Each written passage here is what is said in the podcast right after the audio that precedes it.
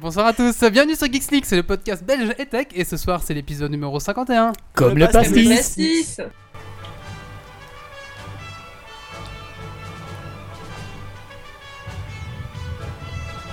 Venu d'un étrange et lointain univers, l'incroyable ligue des geeks extraordinaires vous parle d'actu-tech et de software. Et ils ne sont jamais tombés à court de bière.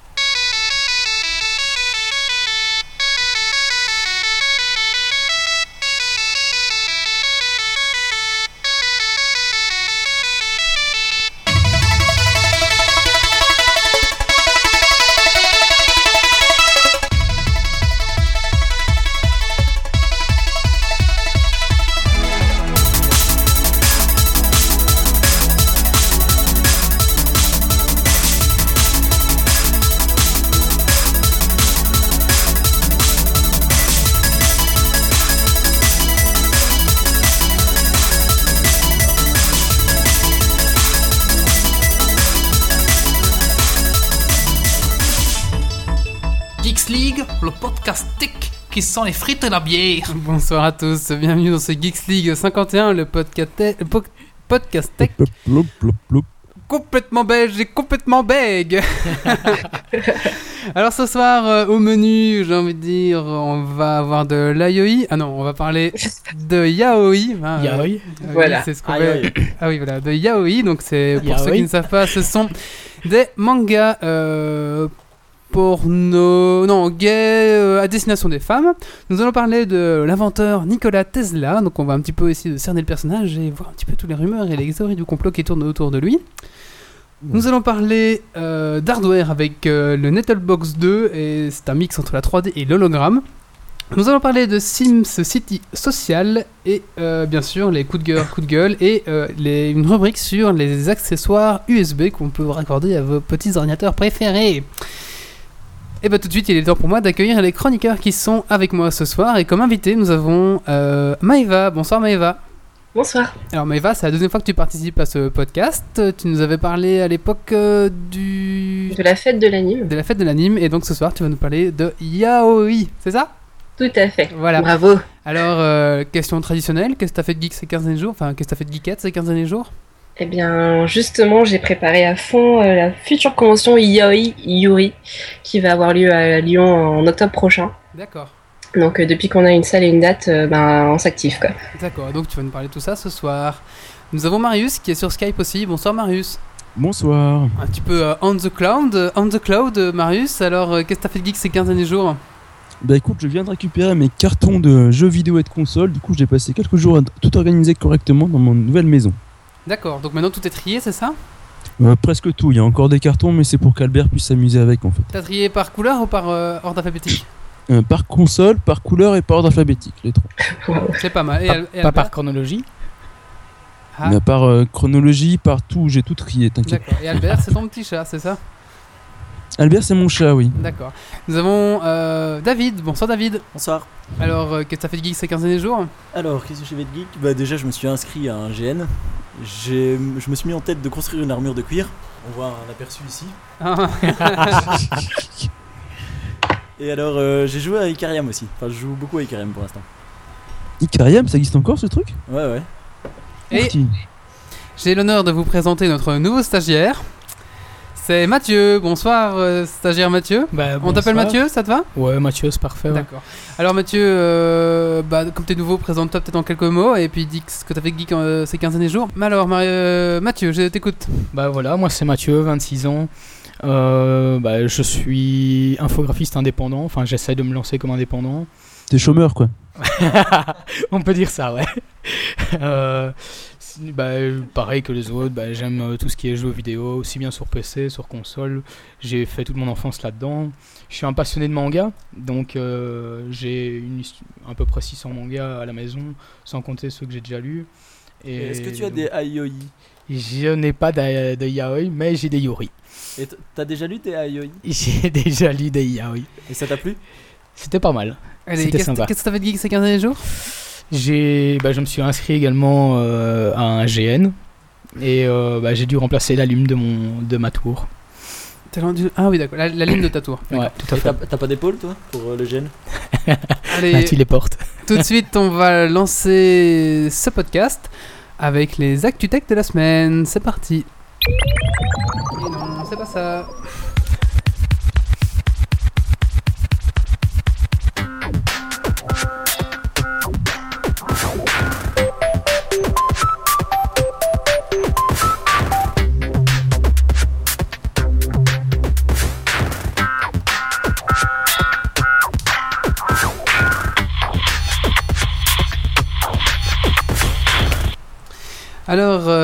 Bah, une semaine assez chargée en ActuTech, euh, tout simplement euh, à cause des, des, réunions, j'allais dire, mais c'est plus des conférences euh, Google et Windows.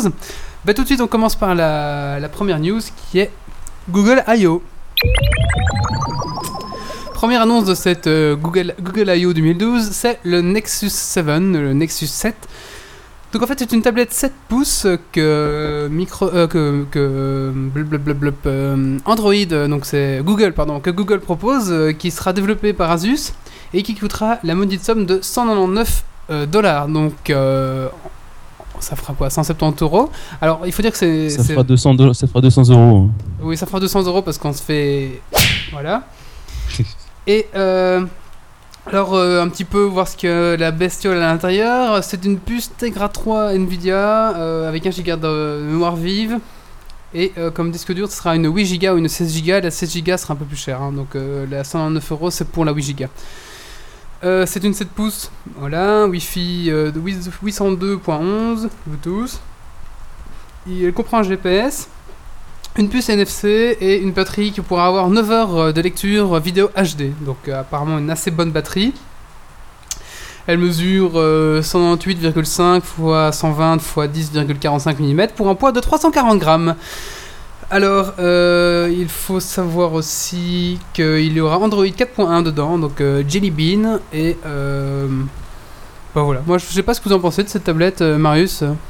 Bah, il casse le prix déjà par rapport aux autres. Mhm. Et euh, faut voir ce que ça va donner après euh, IRL euh, quand on l'aura chez nous. Quoi, mais... 7 pouces pour une tablette, c'est un peu petit en fait, je pense. hein. Mais alors moi j'ai une tablette 7 pouces chinoise que j'avais payé euh, genre euh, 120 boules. Mm. Euh, bon, euh, du coup je n'utilise pas parce que la, la- la- la batterie n'est pas assez puissante. Ça, C'est une, tablette chinoise, hein, je m'y attendais. Mais là je me dis 9 heures c'est pas mal, on, est, on est près de l'iPad et franchement ça peut être pas mal. Si, si, si c'est fluide et s'il n'y a pas de soucis, ça peut être vraiment un, un bon outil de, de quoi C'est ça la question. C'est toujours la même question sur les tablettes, c'est un bon outil de quoi en fait de consommation, pas à- euh, genre euh, mater Ouais. une série dans un train, euh, aller voir tes news, tes flux, je trouve ça pas mal moi. Tu Lire vois, euh, des, des bouquins aussi, des, des e-books. lire des bouquins, des e-books, Jouer à Angry Birds. Jouer à Angry Birds. Ouais. bah, après voilà c'est tout. Tu vas pas commencer à développer un site web là-dessus quoi, c'est sûr. Hein, euh, mais, euh, C'est clair que l'avantage, le prix devient démocratique par rapport à un iPad ou un autre euh, iPad Transformer qui coûte un bras. Et là, c'est un, peu intéressant niveau prix pour ce, que ça- pour ce à quoi ça sert en fait. Surtout que c'est, euh, elle, était aussi développée pour le jeu, apparemment, pour faire tourner des jeux assez sympas. Bon, faut pas vous attendre à faire tourner le dernier Tomb Raider, bien sûr, mais euh, apparemment, on pourra faire tomber des, jeux- des- tourner des jeux assez sympas. Maëva, t'as une tablette, toi? Et non, toujours pas, mais je j'hésite à me prendre la Playbook euh, pour mon Alors, elle sert à rien du tout, il n'y a aucune application dessus en fait. Ben, parce que normalement, j'ai un- je récupère un Blackberry, donc je me dis c'est le mieux, c'est d'avoir les deux. Oui, Bah, ou, les alors, deux, ça va rien en fait. ou alors tu pourras installer euh, Cyanogen dessus avec euh, Android. Ça, ça peut être une bonne alternative. À voir. Euh, sinon, oui, la version euh, 16 Go coûtera 249 dollars. Donc ça, c'était pour la première actu. La deux- deuxième grosse annonce euh, de cette Google I.O., c'est le Nexus Q. Alors, le Nexus Q, qu'est-ce que c'est? Euh, C'est une Apple TV à la sauce euh, Google. Open source et à câble. Voilà, donc euh, elle coûtera par contre là euh, 299 dollars, donc euh, c'est assez cher pour ce qu'elle fait. Euh, elle est très jolie, parce qu'elle est enfin, très jolie, et après je me dis, c'est toujours un ramasse-poussière en plus que tu auras sous ta télé. Donc elle a une forme de boule, euh, avec une espèce de cercle en LED autour. Ça ressemble un peu à, un- à une bouteille de parfum, euh, un peu original en boule, là, vous voyez, et qui a une LED euh, bleuâtre, enfin qui change de couleur, bleu, rouge, etc. Et souvent la couleur, ça veut dire qu'elle a reçu un tweet, un machin, etc. Euh, c'est très beau comme ça, mais une fois qu'on met les 8 fils de connectés derrière, ça, fait- ça devient déjà un petit peu moins beau, vous voyez 8 fils Bah ça dépend après à quoi tu relis, mais si tu relis à ta Ah oui. à ta télé et euh, à la lime, euh, et ton... Voilà, euh, c'est déjà... Alors, il faut, savoir qu'elle n'a pas d'interface propre à elle. Vous allez pouvoir diriger cette, euh, Nexus Q grâce à vos périphériques Android, grâce à votre euh, Nexus 7, grâce à votre euh, smartphone Samsung 3, j'en sais rien. Tout ce qui est, utilise Android, vous allez pouvoir utiliser et diriger directement cette boule. sur votre télé, donc ça va vous permettre de faire par exemple du AirPlay, donc balancer un film qui est sur votre tablette sur votre télé via le AirPlay de votre Nexus Q. C'est cher pour ce que c'est. Euh, ah oui, donc pour les, caractéristiques techniques, euh, c'est une 2 cœurs ARM Cortex A9, donc c'est à peu près euh, l'équivalent de ce qu'il y a dans les tablettes euh, un peu puissantes. Euh, Il y a un micro HDMI, il y a une prise RJ45, euh, un port micro USB, euh, voilà. Euh, donc ça va coûter assez cher, moi je trouve, pour ce que c'est. Après, euh, comme c'est léger, c'est original, etc., moi je pense que ça va être euh, un petit peu comme la Kinect a été un peu détournée pour plein de choses. Je pense que cette Nexus Q va être détournée aussi pour faire des trucs sympas. Ouais, ça c'est Ouais, c'est un peu comme ça qu'ils vendent en fait, un truc qui est, qui est pas très euh, utile à la base, mais qui, qui tourne sur Android, ce qui fait que tu peux laquer autant que tu veux, faire de bricolage que tu veux en fait, parce qu'il y a pas mal de connectiques quand même. Je pense qu'il y a du Bluetooth, du machin comme ça. Mhm, tout à Donc fait. tu peux en faire pas mal de trucs avec en fait. Mais euh, si vous voulez avoir un genre d'interface comme ça, je vous conseille la Boxy Box, qui en plus d'avoir un design sympa, tu sais, c'est le, le cube qui, c'est un- on dirait que c'est un cube qui s'est encastré dans ton meuble. Je sais pas, David, tu Ah m'as oui, déjà oui, parlé de ça. euh, Voilà, ça, c'est la verte- Boxy Box, verte voilà. hein. Ils ont cassé les prix, maintenant elle a 145 euros, je crois. Ah oui, c'est pas mal ça. Donc, euh, qui permet aussi de faire du AirPlay, qui me- permet de faire aussi plein de choses comme ça. Donc, je vous conseille plus de vous orienter vers une Boxy Box pour l'instant, en tout cas, si vous voulez économiser 150 boules, quoi. C'est intéressant. Bah, une suivante, hein. Ça devient relativement bon marché, quoi. Ça devient relativement bon marché. Il faut savoir que bon, on continue sur la Nexus Q, mais en fait ils ont sorti ça pour s'attaquer parce que Apple a sorti sa, enfin a ressorti son Apple TV qui lui coûte que 99 dollars, hein, ça Marius? Euh, je sais pas. Oui, c'est 99 dollars je pense pour la, la- la- donc ils ont voulu concurrencer un peu avoir aussi une interface euh, comme ça. Je trouve qu'ils n'ont pas bien reçu leur coup. Ou alors moi je pense que c'était pour faire regarder parce qu'ils ont présenté dans ce, dans ce sens-là la Nexus 7 et après la Nexus Q. Donc les gens ont vu une tablette à 199 dollars, ils ont fait mais c'est pas cher. Et en plus après ils ont vu la Nexus Q qui est à 300 dollars, ils ont fait mais en fait la tablette elle est vraiment pas chère. je sais pas. Et je pense que l'idée c'est vraiment de- d'en faire un truc que tu peux faire ce que tu veux avec, de le hacker. C'est pour ça qu'ils ont filé à tous les développeurs qui sont sur place aussi en fait, parce qu'ils t'ont filé le Nexus 7 Ouais. plus le, Nexus, le machin Q là. Tout à fait. Et l'idée c'est que les mecs puissent pendant un an euh, faire ce qu'ils veulent avec pour faire plein de, de hacks avec pour en faire un truc rigolo à la suite quoi. C'est vrai, je pense aussi que. Il doit avoir un truc sympa. euh. Ouais, une suivante. Alors, la, troisième autre grosse annonce de, de cette euh, Google I.O., c'était euh, les Google Glass. Alors, il faut savoir que pendant la présentation, ils se sont fait genre attention, on va faire un truc imprévu. Genre, ils ont interrompu la, la conférence. on va vous montrer. Et il y a un mec qui a sauté en parachute, équipé de ses Google Glass, et ils étaient tous euh, en vidéo cam sur Google Donc ils étaient tous en conférence sur Google et il y a un mec qui saute en parachute avec les, fameuses Google Glass. Euh, ça a marché, c'était sympa. En fait, euh, bon voilà, c'est tout. Bah, je trouvais ça assez sympathique. Ces fameuses Google Glass, on n'en sait pas vraiment plus. Ils avaient, il y en avait un peu des gens qui l'avaient sur la tronche. On sait juste qu'il y avait une caméra, etc. Euh, voilà, on ne sait pas vraiment. Ils n'ont pas vraiment détaillé plus, sauf que si les développeurs voulaient, ils pouvaient l'acheter pour, enfin, ils pouvaient le précommander pour 1500 dollars. Je sais pas ce que t'en penses, Maëva, de ces Google Glass. Tu vois ce que c'est? Non, en fait, j'arrive pas à capter ce que c'est.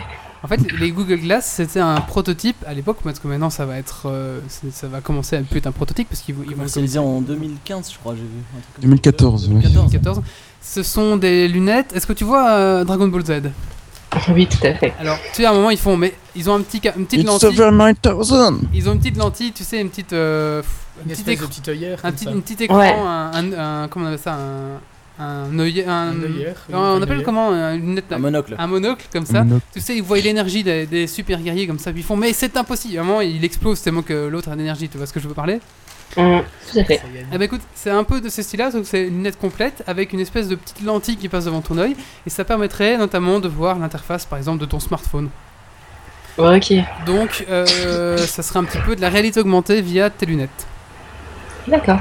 Euh, Merci pour l'explication un peu plus longue.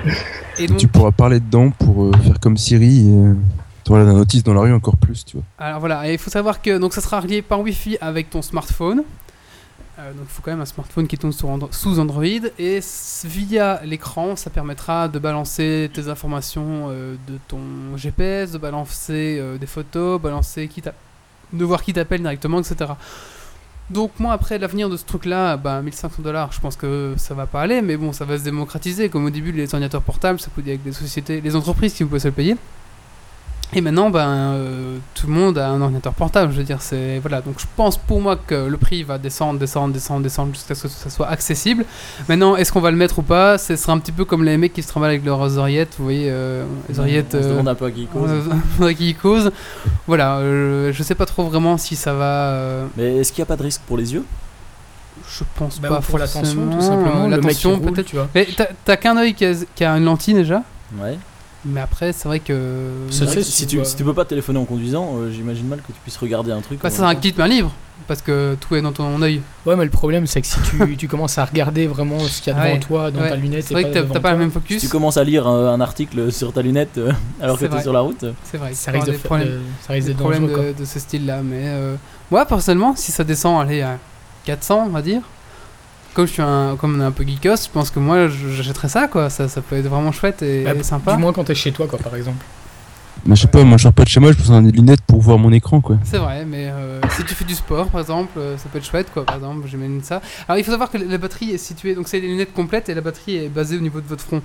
Donc, je me dis, est-ce que ça va pas, va pas chauffer votre front Le front ou la nuque Non, la nuque, pardon. Euh, la nuque, pardon. Donc, est-ce que ça va pas chauffer un peu trop? Enfin, non, Apparemment, c'est c'est quand même bien conçu, c'est quand même une belle nanotechnologie, mais euh, voilà. On va Ah mais c'est cool, en plus de cramer nos couilles avec nos téléphones, on cramera aussi notre système nerveux Notre avec une batterie dans le cou. notre, carte notre tu cortex. t'écraseras un peu le nez parce que les lunettes sont tellement lourdes. Ah non, et apparemment, elles sont pas plus lourdes que des lunettes de soleil. Ah bon? Donc, Enfin, je sais euh, pas quel genre de lunettes de soleil tu portes, toi, mais- mais les miennes ne sont pas quand même. Enfin, je veux dire, une batterie, c'est quand même. apparemment, c'est une batterie assez légère, donc ils ont prévu le coup. Enfin, Ça fait équilibre. Bon, bah ça, on, a le temps, à moins que vous ayez 1500 dollars. Alors, achetez-nous des, des t-shirts dans la boutique geek, comme ça on pourra s'acheter une paire de lunettes. Merci. Allez, news suivante. Et on fera un test complet. Hein. Comme ma bite. Alors, euh... on n'a pas fait de test complet de ta bite, Marius. Il y en est, a certaines qui l'ont faite. il est encore un petit peu tôt pour parler de ta bite, Marius. Je me suis retenu quand on parlait de grosses annonces et tout ça, quand on parlait du machin cul, alors euh, C'est vrai, trop Tu dois mais- attendre 22h30. tout à fait. Ah, ça y est, c'est Voilà. bon. attendre 11h au moins, 11h30. Alors, euh, l'autre grosse conférence, c'était euh, la conférence Summit, euh, Submit de, de Windows. Alors, euh, les... donc il y en a eu deux. La première qui annonçait Surface. Euh, Surface, qu'est-ce que c'est? C'est une tablette euh, euh, qui utilise Windows, Windows Phone 8, on va dire, enfin Windows 8, parce que Windows Phone 8 et Windows 8 vont fusionner pour former un seul et même OS. Donc ça sera une Tegra 3, une Tegra 3 1366 x 768 pixels. Qu'est-ce que je peux vous dire de plus? Donc elle a tout ce qu'il faut avec USB, USB 10 10 pou- 10,6 pouces et elle pèsera euh, 676 grammes. Il y aura deux versions, une version pro et une version euh, classique on va dire. La version pro sera juste tablette, la, version normale sera juste tablette, donc elle aura une version de Windows 8 qui sera juste une version de tablette, mais la version pro pourra switcher si on veut en version euh, comme un notebook en fait. On pourra choisir soit on l'utilise en tablette, soit en notebook. À ce moment-là, on utilise un clavier et il y a un port USB pour brancher ce que vous voulez dessus. Euh, donc on sait pas encore le prix, mais des rumeurs disent que la tablette coûtera plus ou moins euh, 399 euh, euros dans ces zones-là, un petit peu comme l'iP- l'iPad, un petit peu moins cher. Mais la version Notebook Pro, elle coûterait entre 800 et 900 euros. Il faut savoir que c'est un, un not- netbook euh, très puissant, très léger et euh, format d'une tablette. Quoi. Donc c'est assez sympa. Et ils ont utilisé un, vous voyez un petit peu la- le nouvel iPad, il y a un petit clapet qu'on peut mettre au-dessus pour euh, protéger. Ben, à Ils ont Windows, piqué l'idée. ils ont piqué l'idée mais ils l'ont amélioré parce que dans ce petit truc là, ils ont mis un petit clavier euh, en plus dedans. Ouais, mais je sais pas si t'as vu d'ailleurs, euh, il y a des, des, des photos qui tournent sur internet avec euh, ce, qu'on- ce que Mac essaye de faire, donc avoir euh, un écran le plus fin possible et euh, une plateforme, on va dire comme ça, euh, la- enfin épaisse forcément, hein, puisqu'il y a Mhm. tout dedans. Et eux, ils ont fait l'inverse en fait, ils ont fait un écran hyper épais et un clavier tout fin. Bah ouais, bah ouais. Parce qu'en fait, tu peux enlever le- la protection et avoir juste la tablette, mais c'est vrai que.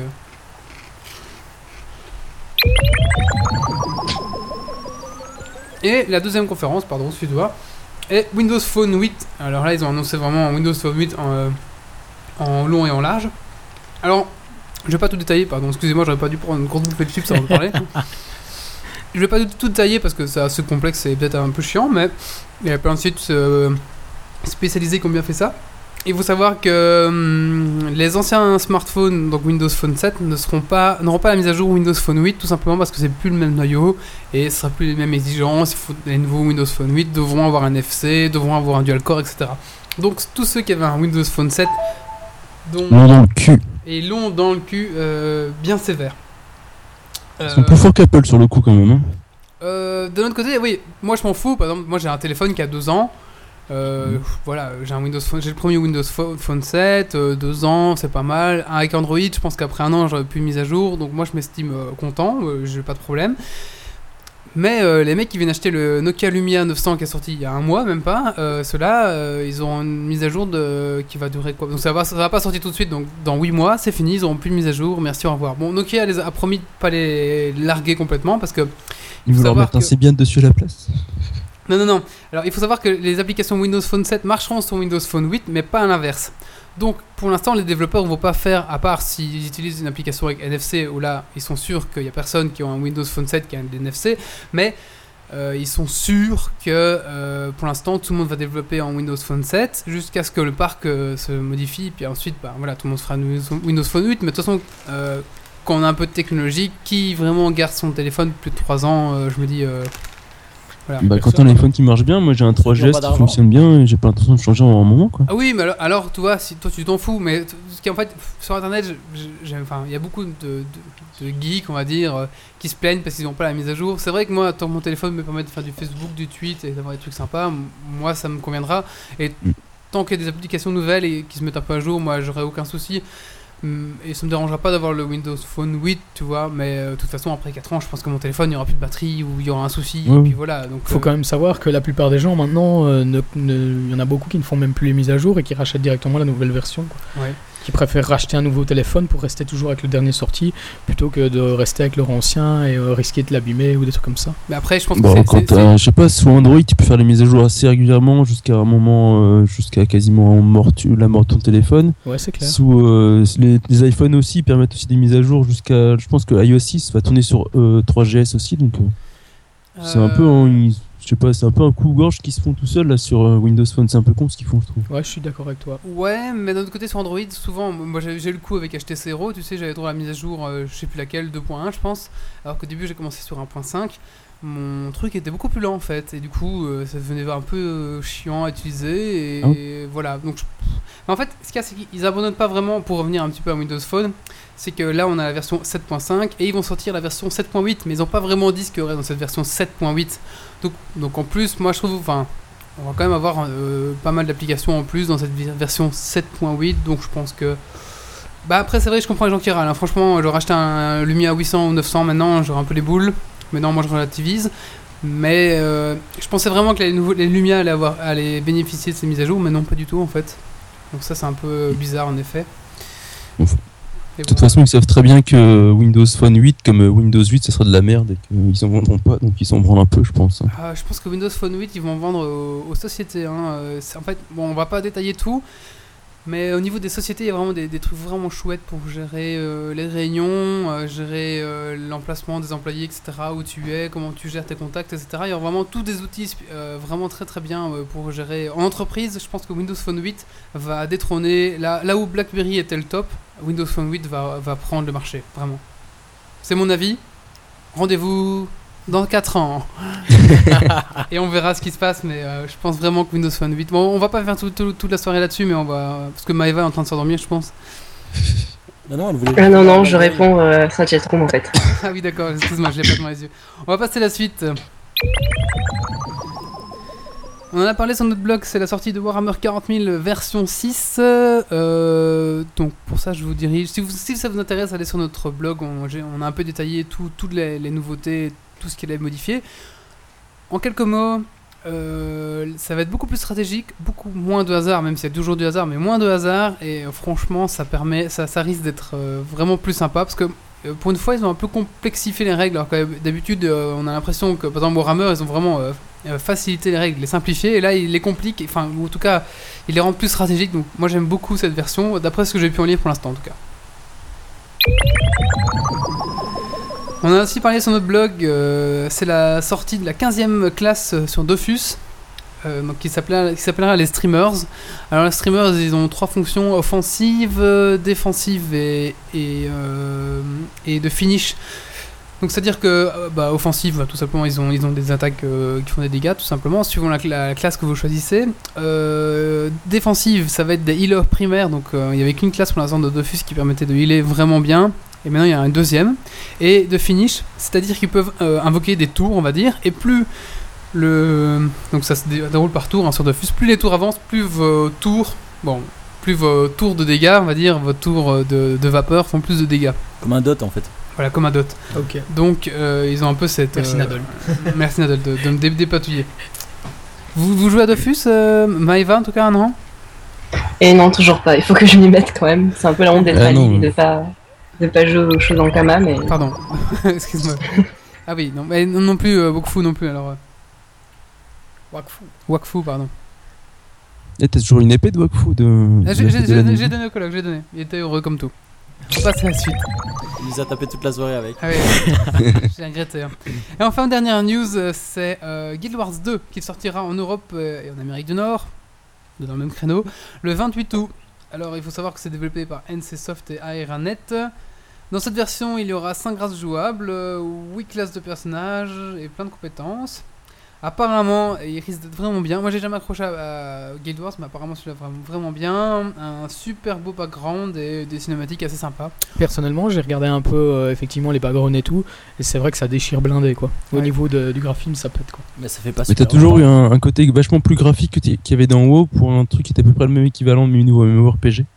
Oui, c'est Et vrai. le moteur graphique a toujours été plus chouette dans Guild Wars que dans WoW en fait. C'est clair. Tout à fait, ouais, ouais. Ça fait longtemps qu'ils en parlent, non, de Guild, War- Guild Wars 2. Ouais, ouais, mais apparemment c'est un gros truc. Alors je sais pas après.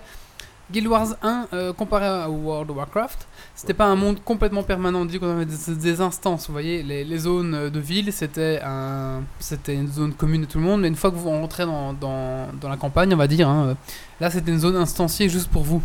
Donc euh, c'était, du coup, c'était pas un vrai MMORPG, c'était un, un Korg, je crois. un- je sais pas pourquoi Korg, euh, enfin. Donc là, je va sais pas bien si- la recherche. Là, je sais pas si ça va être. excuse-moi, oui. Là, je sais pas si ça va être complètement ou pas parce que. euh, voilà. La suite euh, au prochain Geeks League.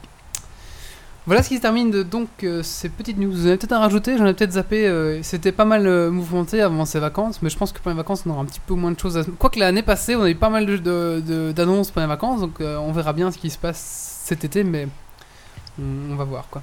Ouais, Il y a les Rayman, euh, le nouveau Rayman sur Wii U qui a l'air rigolo. Alors, j'ai pas suivi vraiment les actualités euh, Wii U, donc euh, tu peux peut-être en parler en, en vitesse si tu veux. Bah en deux mots, le nouveau Rayman a l'air super cool, je me souviens plus du nom. Ouais. La bande son est super chouette, le jeu est super chouette et euh, c'est pas ça qui me fera acheter une Wii U mais euh, il a l'air bien branlé pour une fois. quoi. D'accord. Autant ouais. Rayman Origin était cool mais il n'y avait pas de musique rigolote. Mhm.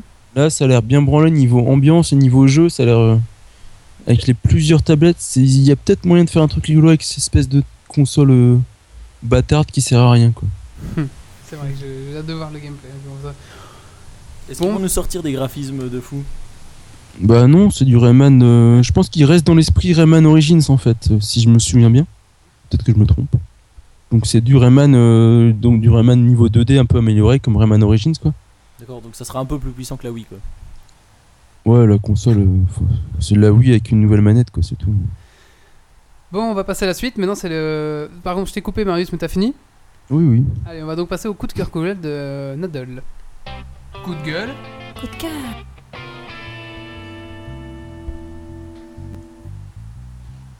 Alors moi mon coup de cœur il porte euh, sur le nouveau trailer de Assassin's Creed 3. Je sais pas si vous l'avez vu. Terrible, vieux. Terrible. Non, pas encore. Non, vous l'avez pas vu Une vraie tuerie. Ça je vous conseille vraiment d'aller euh, sur le site officiel et d'aller d'aller le voir. En gros, on a euh, le nouveau personnage, j'ai oublié son nom, euh, l'Améri- l'Amérindien. L'américain. Non, c'est un Amérindien parce que sa mère est indienne et son père est américain. D'accord. Euh, j'ai oublié son nom. Euh, en fait, il, il se fait un champ de bataille à lui tout seul. Donc c'est assez sympa. Pour rappel, ça se passe euh, au moment de la Révolution américaine. Donc c'est le 3, c'est encore un truc différent de le 3. Léonard de Vinci et Ah compagnie. non, non, non, continue. Ah non, vous allez pas reprendre de truc. si vous voulez savoir qui est Il y avait eu un dans- podcast là-dessus déjà. Oui, Il y, a, il y a déjà eu, il y a déjà eu 4 podcasts. Marius, tu veux que je t'explique l'histoire d'Assassin's Creed? On passe à la Non, je suite. comprends toujours rien. si vous voulez comprendre Assassin's Creed, je vous conseille de écouter tous les autres Geeks League. On en parle à chaque League. Ah, sinon, il y a les romans aussi. Il y a les romans Ouais, il, y y a a des une encyclopédie aussi. hein, donc, euh, Et il y a l'os- il y a l'encyclopédie, ouais. Mais Voilà. les romans sont sympas. Mais on n'en parlera plus ici, c'est promis.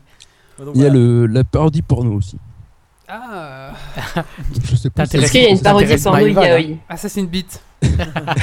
Mais je vous conseille vraiment ce dernier trailer, donc euh, allez sur le site officiel. Il est vraiment bien. On va passer à la suite maintenant. C'est ma- euh, notre, le sta- nouveau stagiaire euh, Mathieu qui va nous parler euh, des gadgets USB. C'est ça, ma- Mathieu? Tout à fait. Alors, Allez, c'est parti. Bah, t'as un petit jingle. Attends. ah.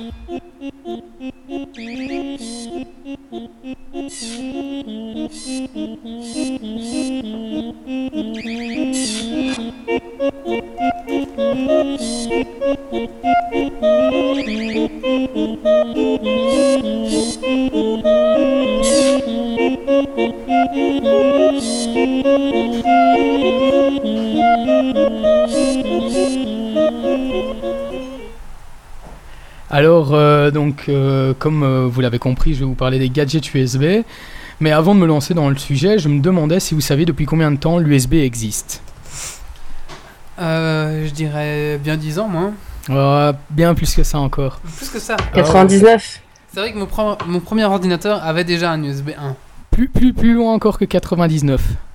Ah oui, non, non. Ouais, premier- c'était 95 pour moi le premier. Ah, pratiquement, ouais. J'ai donc- dû, euh, faire ma communion pour avoir un ordinateur, moi, donc j'ai dû vendre mon âme à Dieu. C'était ma mère qui l'avait, c'était pas moi. Mais... Et donc, euh, quoi, j'avais quel âge? J'avais. Je vous le dis déjà, ça fait vraiment longtemps. J'avais j'avais 15 ans. Je sais plus, moi, Ça fait 10 ans, quoi. ça fait- non, 10 ça ans fait pff, 12 ans. Ouais, 12 ans. Ouais, non, bah, je vous le dis alors, euh, je vais vous le dire. Euh, donc en fait, bah, ça fait 22 ans que ça existe. Ça a été créé dans le milieu des années 90. Donc évidemment, c'était énorme pour interconnecter bah, de nombreux périphériques tels que les imprimantes, les scanners, les souris, les claviers, les Wi-Fi, enfin le, le modem, etc. En fait, pour remplacer les anciens bus qui, qui, qui devenaient obsolètes et qui étaient plus du tout rapides. Euh, Moi j'ai quand même Euh, l'impression que c'était en Firewire euh, les imprimantes à l'époque.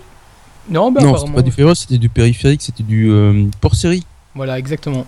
Firewire, c'est vachement plus vieux, plus récent. hein. Ah, j'ai Euh, l'impression ouais. que c'était avant l'USB. Ouais. Ah non, c'était les port série, les gros trucs dégueulasses là, où t'avais euh, des grosses branches sur les côtés que tu devais rentrer Le dedans. Pour série vraiment- 1 C'est où ça, tu ouais. mettais ton imprimante. euh, Exactement, voilà. Et donc, euh, bah, évidemment, donc, euh, de- vous avez remarqué que depuis quelques temps, bah, il y a tout un tas de petits objets euh, plus farfelus les uns que les autres qui sont en train de, qui sont en train bah, de se développer et de se vendre euh, sur les magasins en ligne.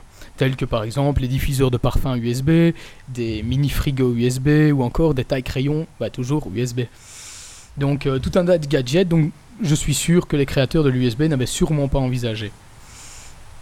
Alors, euh, donc moi maintenant je vais vous parler un peu de ces gadgets qui sont vendus, euh, enfin qui prennent de plus en plus d'ampleur dans les magasins en ligne, donc des, objets, des articles geeks. Donc j'ai découvert en fait en surfant un peu sur différents sites un objet sympa pour les gamers, enfin sympa à voir l'utilisation, qui n'est autre que le, le USB Foot Switch. Donc en fait il s'agit d'une d'une pédale, une pédale donc, euh, enfin d'une pédale voire trois pédales, donc euh, on peut choisir, euh, sur laquelle on peut assigner donc euh, des, des raccourcis un peu à la manière des gamers donc sur leur souris. Alors, ceux qui ont la chance d'être en live pourront voir sur la webcam euh, ce foot switch. Ce foot switch, voilà. Donc, et donc comme je le disais, ben, un peu à la manière des souris, on, pourra, on peut déjà assigner donc des raccourcis, euh, etc. Donc qui vont permettre ben, de, aux gamers ben, peut-être de pouvoir jou- jouer plus facilement sans devoir commencer à chipoter sur leur souris avec 15-20 boutons quoi. Ou alors, au bureau, quand votre patron arrive, un coup de pédale et hop Et on switch de bureau. et ça fait contrôle alt tab. Bien joué, ouais. J'avais pas pensé de ce côté-là, mais ouais, exactement. c'est vraiment pas mal pour les gamers, tu pourras avoir une pédale pour avancer quoi. Pareil. T'appuies tout le temps sur ta pédale et t'avances sans arrêt. Ah Voilà. Ouais, quand tu joues à wow, putain, parfois Ça, ça serait cool. Parfois t'as mal à la main, tu vois, tellement que Ah t'avances. ouais, mais t'avais une touche raccourci Ouais, mais pour parfois avancer fallait appuyer sur la touche raccourci, alors tu fais juste Ouais, mais parfois tu touchais juste à ta, tes, tes flèches là, et hop, ça y est, tu devais relancer euh, la Mhm. touche raccourci, sinon bah, ton bonhomme s'arrêtait, il Mais restait comme un enfin tu sais, tu fais avant, arrière, enfin il y a moyen de faire plein de trucs quoi. En Ah ouais, arène, tu sais, à droite, tu fais des combos euh, en arène quoi. Voilà, par exemple, ouais. C'est excellent. Parce et, et si tu prends les trois pédales, bah, tu peux vraiment t'amuser. Par exemple, je sais pas moi, celle de gauche pour faire un, un, derf- enfin, un truc à gauche, celle à droite pour aller à droite, et puis celle au milieu, bah, par exemple, pour faire une attaque spéciale ou pour faire. Ça peut être aussi des raccourcis de plusieurs touches. Donc par exemple, bah, tu pousses plusieurs fois sur ta pédale pour, euh, je sais pas moi, dans WoW, prendre une potion, pour euh, lancer telle technique, pour euh, la, la viser, etc. Par exemple pour le chasseur. c'est bien aussi pour regarder des yaoi. Pour regarder des yaoi au bureau, comme ça, tu zappes avec la... Et puis À avec fond. trois pédales, euh, avec trois pédales. Oh c'est- bah c'est- bravo. Ça s'est fait un bravo Wally. Alors, Et c'est reconnu par tous les OS ou bien euh, c'est que Microsoft? Euh, je je n'ai pas lu, euh, enfin je n'ai pas vraiment vu d'informations à ce sujet-là, mais apparemment de ce qu'ils disaient sur le site, tous leurs euh, tous leurs gadgets euh, bah, fonctionnent, enfin sont directement reconnus par l'OS en fait. Et si pour la table, si pour la pédale, ils disaient que c'était comme, euh, enfin il y avait rien à installer vraiment à part le hum, comment, c'est une espèce de petit logiciel un peu comme dans WoW qui te permet de, de programmer tes, tes pédales. D'accord. Voilà. Donc ensuite, euh, j'ai trouvé un autre petit accessoire qui, ça, est plus décoratif qu'autre chose. Donc dans le genre pas très utile mais décoratif, voici un gadget euh, plutôt euh, au look vintage. Donc il s'agit en fait de la boule de plasma USB. Donc je sais pas si vous vous rappelez de cette espèce de grosse boule où il y avait un peu à la façon Tesla de l'électricité qui, qui partait du centre vers le verre. Et quand vous posiez votre doigt dessus, en fait, ça faisait... Enfin, les arcs électriques se dirigeaient vers vos doigts. C'est dans toutes les séries euh, américaines ou quoi, il y a toujours le cette boule Tesla dans, dans les labos de chimie, il y a toujours cette boule Tesla qui sert à rien, qui est toujours présente dans les dans les séries C'est américaines. exactement ça. Ouais. Donc voilà, ben, donc euh, toujours pour des sommes modiques qui vont de 12,50€ à euh, ben, après pour les pédales. Je crois que pour euh, la juste une pédale, ça doit être une histoire de 15 euros et pour les trois, c'est pédale c'est 40 euros. Donc voilà. Ensuite, ben, comme certains me le demandaient. Euh, ici, j'ai un petit gadget euh, USB bien sympa pour euh, les jours de canicule. Il s'agit en fait euh, du ventilateur sur socle USB. Donc c'est un petit ventilateur d'environ 9 cm. Euh, bah voilà, donc qui se branche sur USB. Euh, bon, certains me diront que ça, ça ne fait que faire enfin, circuler l'air. Bon, il suffit de mettre un gobelet avec quelques glaçons dedans devant et ça fera, euh, ça fera, ça fera, bah, ça fera de l'air froid quoi. Non, je t'avoue que le ventilateur USB là, c'est le genre de truc qu'on en a très besoin en ce moment parce que Ouais, les ouais, à fond. marchent pas et c'est vraiment une saloperie quoi. Il fait trop chaud. vous entendez le- ne serait-ce que le, le bruit de mon ordinateur là? Ah putain, blindé, ouais. Mais c'est un tout petit Voilà. ventilo, hein, c'est un tout petit ventilo, donc euh, il fait 9 cm de, de diamètre, donc il est pas très très grand. Par contre, il est hyper silencieux. Et euh, bah voilà, donc juste en le branchant sur l'USB, c'est c'est suffisant quoi. Marius d'ailleurs. faut le mettre fait devant ta tronche. D'ailleurs, j'avais une casquette casquette USB qu'on a utilisée sur un des podcasts qui était très pratique. numéro 3. Excellent. Non, non, ouais, c'est ça, oui. Voilà, Faites donc maison avec du scotch. Sinon, ben, euh, j'ai découvert aussi toujours, ben, euh, pour euh, cette période de canicule, le frigo USB. Donc c'est un frigo qui fait à peu près la taille euh, comment, d'une canette, légèrement plus grand. Euh, donc ben voilà, c'est comme c'est super désagréable quand vous, vous commencez à jouer, vous prenez à boire une bonne boisson fraîche, et puis vous faites pas attention, et puis après une heure de jeu, ben, votre boisson elle est pratiquement chaude à cause de la chaleur de l'ordi, puis des écrans, etc. Ben, ça, ça vous permet avec une bête fiche USB de garder votre boisson euh, au frais. On peut mettre une canette dedans. Ah oui, oui, bien sûr, juste une canette et euh, pas plus. Donc euh, les autres, faudra les garder au froid et vous lever pour aller les chercher. Il n'y a, il y a pas de miracle. Quoi. Dans l'exemple, ils ont mis une canette de Coca Light. hein, euh. Coca Light, mais je sais pas si tu as vu dans l'exemple, en fait, il y a euh, quand même un peu plus d'espace. Donc à la limite, si t'as pas envie de boire du Coca Light, tu peux toujours mettre un- même un verre d'eau ou un verre de, ce que tu veux, un peu plus grand. quoi. Donc voilà. Sinon, dans le, genre de gadget un peu plus intéressant quand même et plus pratique, on va dire, pour nous euh, qui sommes geeks, euh, j'ai découvert le chauffe-tasse. Mais ce n'est pas seulement un chauffe-tasse, donc il fait office aussi d'horloge. Il indique la chaleur euh, à laquelle euh, il chauffe la tasse, mais en plus, il fait office aussi de port USB. Donc c'est-à-dire que dessus, on a euh, quatre ports USB qui sont disponibles en plus de faire chauffe-tasse et de de nous indiquer l'heure et la température euh, du chauffage. Il est très high-tech, hein, celui-là. Un chauffe-tasse en, en été, c'est super utile. Bah disons que un d'après café. euh, et ça- d'après certaines rumeurs, il paraît que boire du chaud quand il fait chaud, ça Ouais. permet de diminuer la Ça régule température. température. Le ça- thé, c'est désaltérant. température, du coup, elle a- une fois qu'il fait chaud, et il- en fait, il te régule ton corps pour qu'il fasse moins chaud. C'est ça exactement. Donc voilà, on peut dire que d'une certaine manière, c'est un petit appareil qui peut être sympa quand même durant les canicules quoi. Puis, puis moi, je bois toujours du café, même quand il fait, froid, même quand il fait chaud, je, je suis accro au café. Donc, mais le café froid, c'est dégueu, donc je suis obligé de garder mon, mon café chaud. C'est clair, et le réchauffer au micro-ondes, c'est quand même non. dégueulasse Non, aussi. non, pas ça.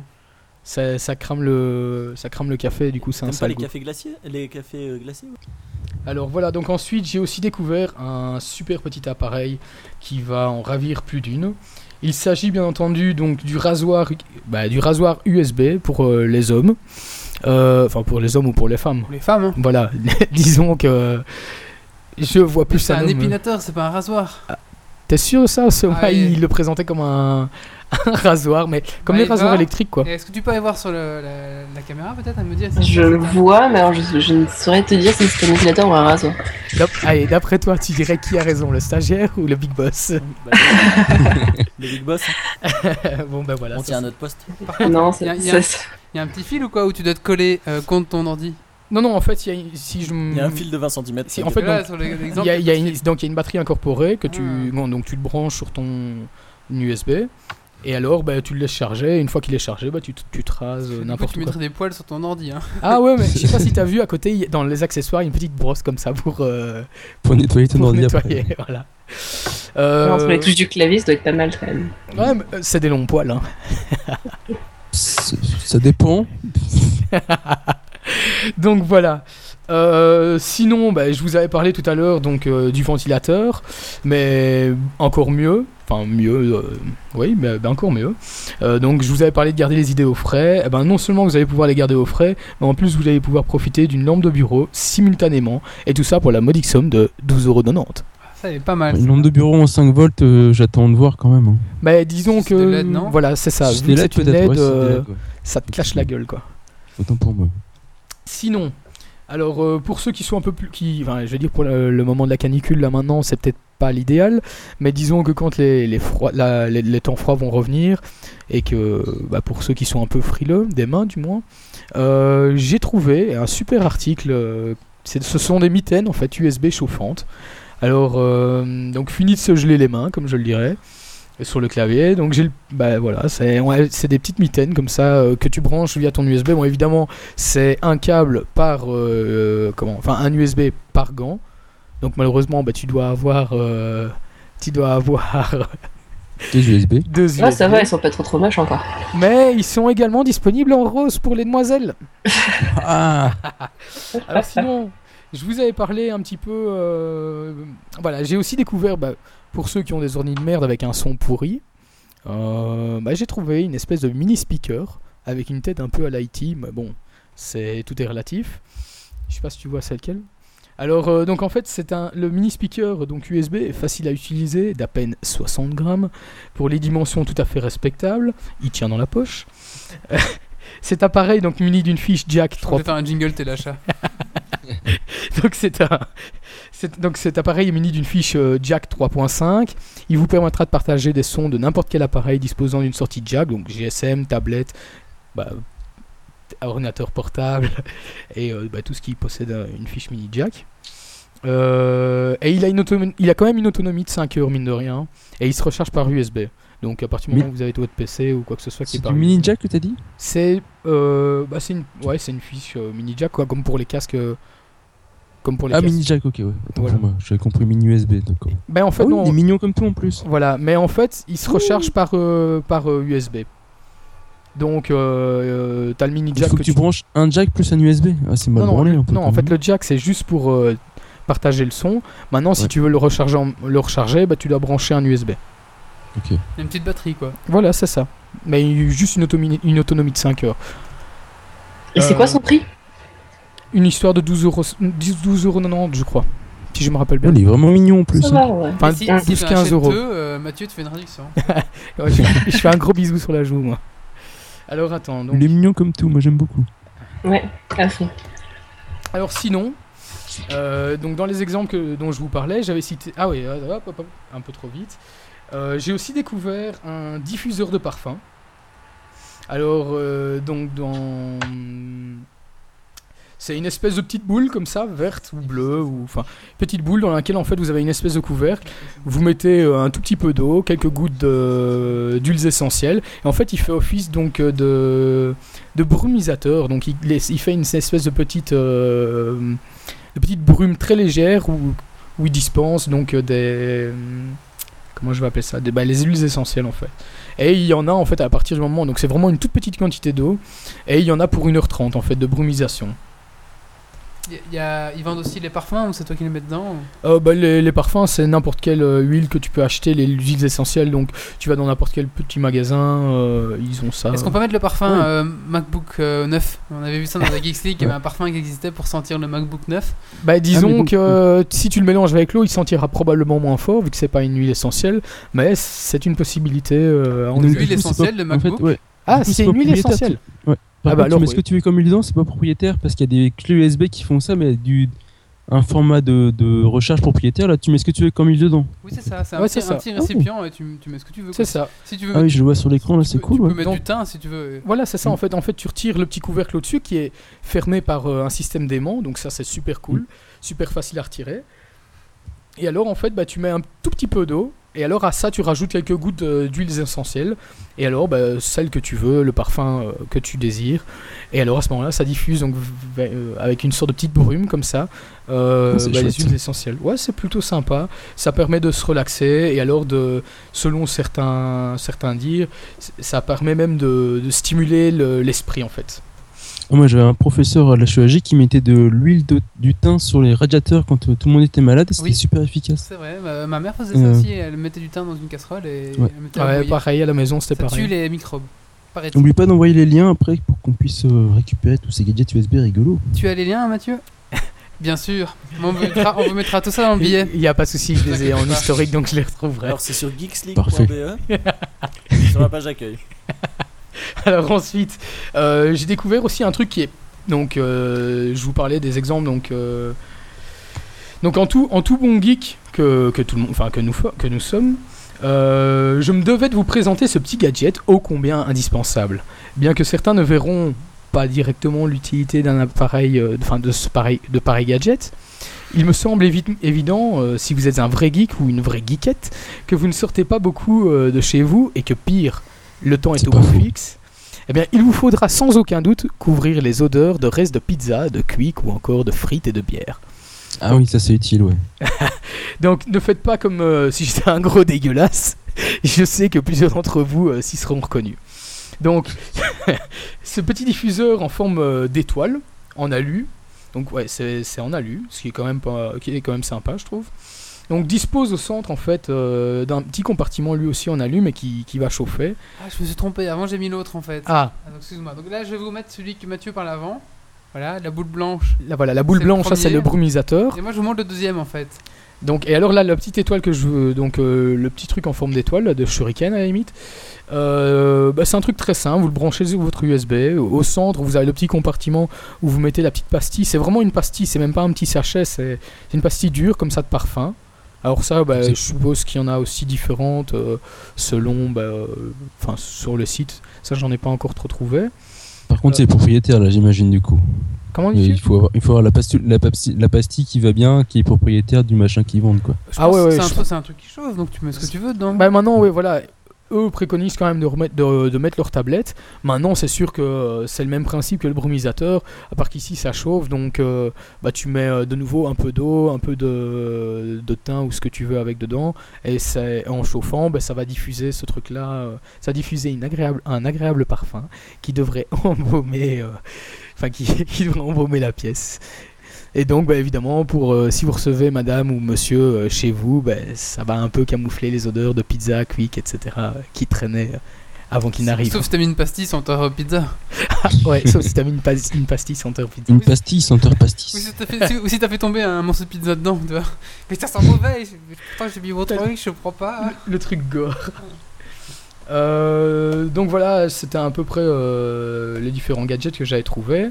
Alors évidemment, bon, je ne sais pas trop euh, ce que vous en pensez, mais euh, est-ce que vous, en tant que, que geek et geekette, euh, vous, vous achèteriez ce genre de gadget euh Alors, je des- t'avoue que le truc huile essentielle, ça m'intéresse pas mal, c'est assez chouette. Je- je- je te le remets, mais j'ai Sinon, après, le chauffe-tasse et compagnie, c'est classique. Le, le truc, ouais. euh, odeur- en fait, les trucs d'odeur, ils sont assez rigolos. J'en avais j- jamais trop entendu parler, ils sont assez chouettes. Et alors sinon, oui, j'allais oublier, en fait, euh, tantôt on a parlé d'aspirateur. Donc évidemment, bah, il y, a y a effectivement aussi un aspirateur qui se branche sur USB. Donc là, on a différents modèles, différents types, avec une aspiration, bon, pas spécialement euh, hyper forte, mais bon, qui permet quand même, euh, après avoir bouffé euh, sur son clavier, ben, on va dire de ramasser les crasses avec ce petit aspirateur.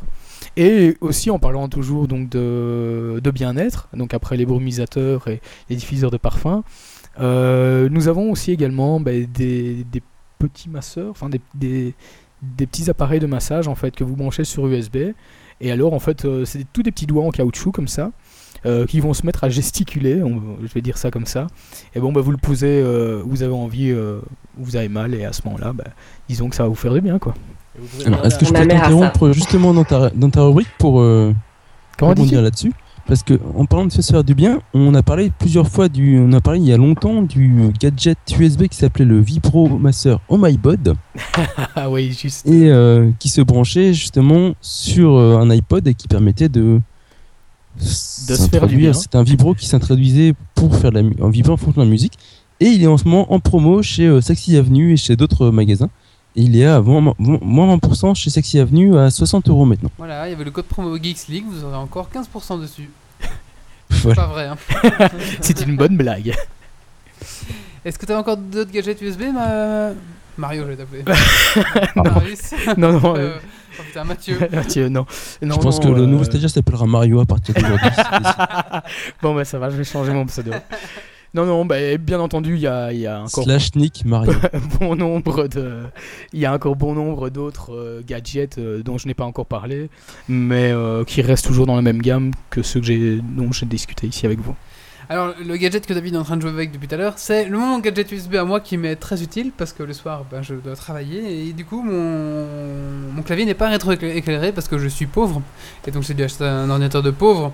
Et euh, la nuit, quand on travaille, on ne voit pas les touches. Du coup, j'ai acheté une petite lampe USB, euh, une, une espèce de, de, de flexible comme ça en métal et ça coûte 2,99€ et c'est très très très utile et ça éclaire vachement bien donc je vous le conseille si vous voulez. euh, Le vrai geek euh, connaît son clavier même dans le noir. hein. C'est vrai, Ouais, c'est clair, il n'y a pas besoin de regarder les touches pour savoir taper.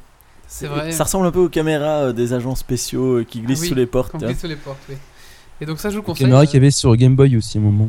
Ça, oui, c'est possible, oui. Donc euh, c'est pas mal, voilà. On peut faire du morse avec aussi.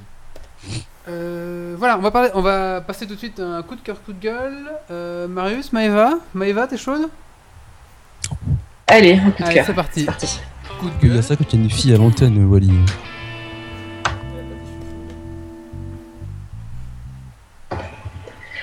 Alors mon coup de cœur, c'est sur euh, une bonne vieille série qui s'appelle True Blood, avec des vampires et malheureusement pas trop trop de vampires gays. Mais je suis Il y chaude, en a un dans la nouvelle saison là. Si, Euh, y a pas, bah y a non, pas dans la saison vampire gay, 5, mais il y a un euh, gros black gay quand même. Ouais, début, quand même, il y en a hein, un, non et c'est pas oui, un il y en a, y a un gros black gay, mais les, les vampires. Non, il y, en a, il y en a pas un qui. Enfin, bah, je te laisse faire ton coup, pardon. Je c'est Ah, les, ton les tour. vampires, le...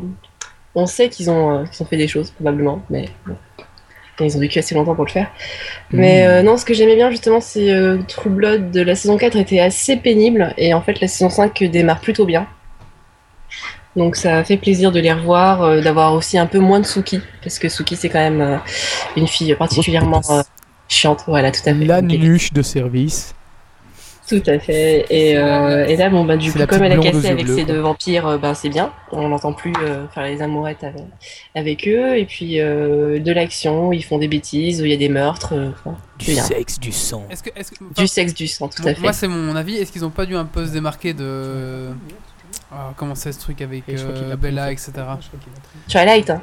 Est-ce qu'ils ont pas dû un petit peu se démarquer de Twilight? Parce que pour moi, moi au début, la saison 1 et Twilight, ça se ressemble un petit peu. hein. C'est un peu le même, le même histoire, on va dire. Oh non, la saison 1 Twilight, la Ah. saison 1 True Blood est quand même vachement trash et vachement. euh, J'ai- J'ai un souvenir euh, lointain peut-être, mais, bien violente quoi. mais c'est quand même. Non, euh, c'est toujours la faute à Suki, Suki Bill, c'est vrai que euh, c'est un peu la même chose que Bella et Edward. Voilà, Suki me fait Euh, vraiment penser à un truc, et l'autre c'est un gentil vampire. Mais surtout le- leur, long, leur, leur long regard euh, langoureux, euh, où ils se regardent pendant 4 heures euh, sans se toucher quoi.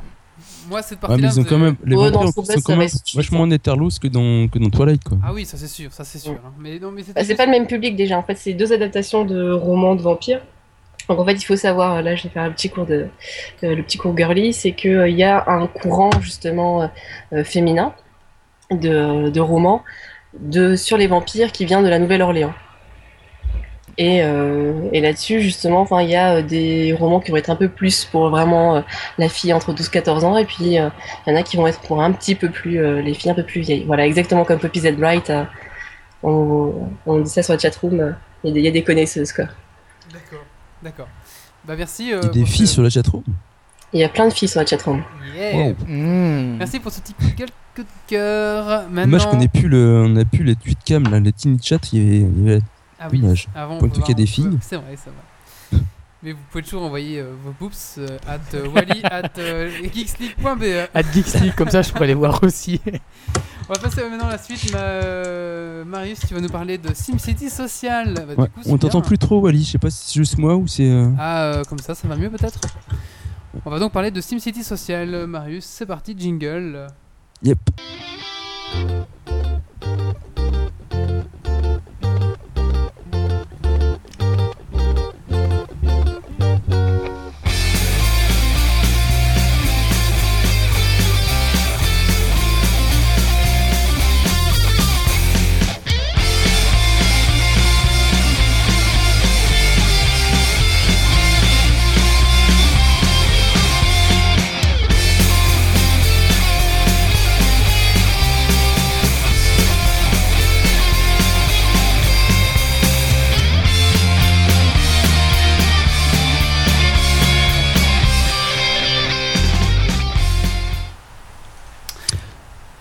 Donc SimCity en fait, on va commencer par un petit historique de SimCity avant de commencer de parler de Sim Social en fait. Donc SimCity c'est une série de jeux vidéo qui a commencé en 1989. Ça ne nous rajeunit pas. Et euh, l'idée c'est à la base de gérer une, une ville euh, et de créer une ville en fait. C'était assez révolutionnaire à ce moment-là au niveau des jeux vidéo. C'est le premier jeu vidéo qui avait pas de fin en fait. C'est vrai, la, Donc la- ça a commencé. la ouais. fin Pardon. c'était quand t'avais plus de place sur ton île. Non, c'est à ce moment-là, tu euh, pouvais toujours quand, utiliser euh, les catastrophes, euh, Ouais. les super grandes catastrophes là, avec l'invasion alien et tout le bordel. Que- Oui, oui, oui, oui, c'est vrai. les Donc voilà, et tu recommençais ta ville à zéro pratiquement. Quoi. Ouais. Il y avait toujours un moyen, un moment où tu, tu pouvais plus jouer, ou, mais sinon il n'y avait pas de fin. Mais il y avait Pour aussi des catastrophes euh, aléatoires, non. Mhm. Ouais. C'est- ça que j'aimais pas, moi. Ça me faisait chier. Donc voilà, donc l'idée c'était, euh, c'est sorti sur, sur ordinateur base, puis sur, sur console après. Euh, l'idée à la base c'était de, donc t'étais le maire d'une ville en fait, et t'avais un budget avec lequel tu devais construire une ville. Donc tu partais d'un terrain vierge, et tu devais créer différentes zones pour, notre- pour ta ville, donc des zones résidentielles, des zones commerciales, des zones industrielles, et gérer aussi la distribution d'électricité, d'eau, de routes, etc. Tu pouvais demander Donc tu de devais l'aide aussi- oui. aussi. Tu pouvais demander de l'aide à Vinny aussi, non? Il y avait pas Aussi, tu peux, ouais, tu peux demander des euh, prêts, trucs, money, mais euh, les prêts, tu sortais Vinny, jamais quand truc tu comme demandais des prêts. Des prêts, c'est toujours la mauvaise idée, tu t'en sortais jamais après. Non, je parlais d'un cheat code en fait euh, avec euh, dedans, mais je me souviens plus comment ça Ah J'ai mais. joué sur, Nin- je- sur Super Nintendo. y a Euh, pas de- personnellement, j'utilise pas les, les, les cheat codes, désolé. Si, si, à l'époque, on utilisait beaucoup les cheat codes qu'on avait dans les magazines euh, sur Putain, je me rappelle de etc. ça. Les gros magazines, euh, cheat codes, Ouais. astuces. Ouais, ouais, euh, ils donnaient toute l'astuce du jeu. Laissez Marius parler. Pardon, Désolé, Marius. Marius. Non, mais il a pas de souci. Donc le truc, c'est qu'il fallait aussi subir les humeurs de ta population. euh, genre, euh, bah, ils voulaient des loisirs, euh, de la sécurité, de la bouffe, mais bah, ils voulaient pas branler grand chose, tu vois. Un peu comme les Français, quoi.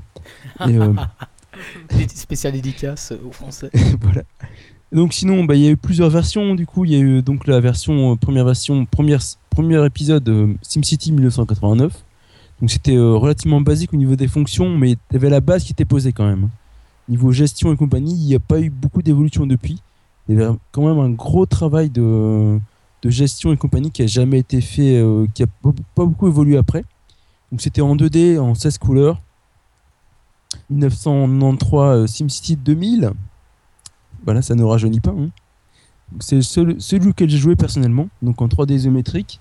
Il y avait un petit peu de relief dans les trucs.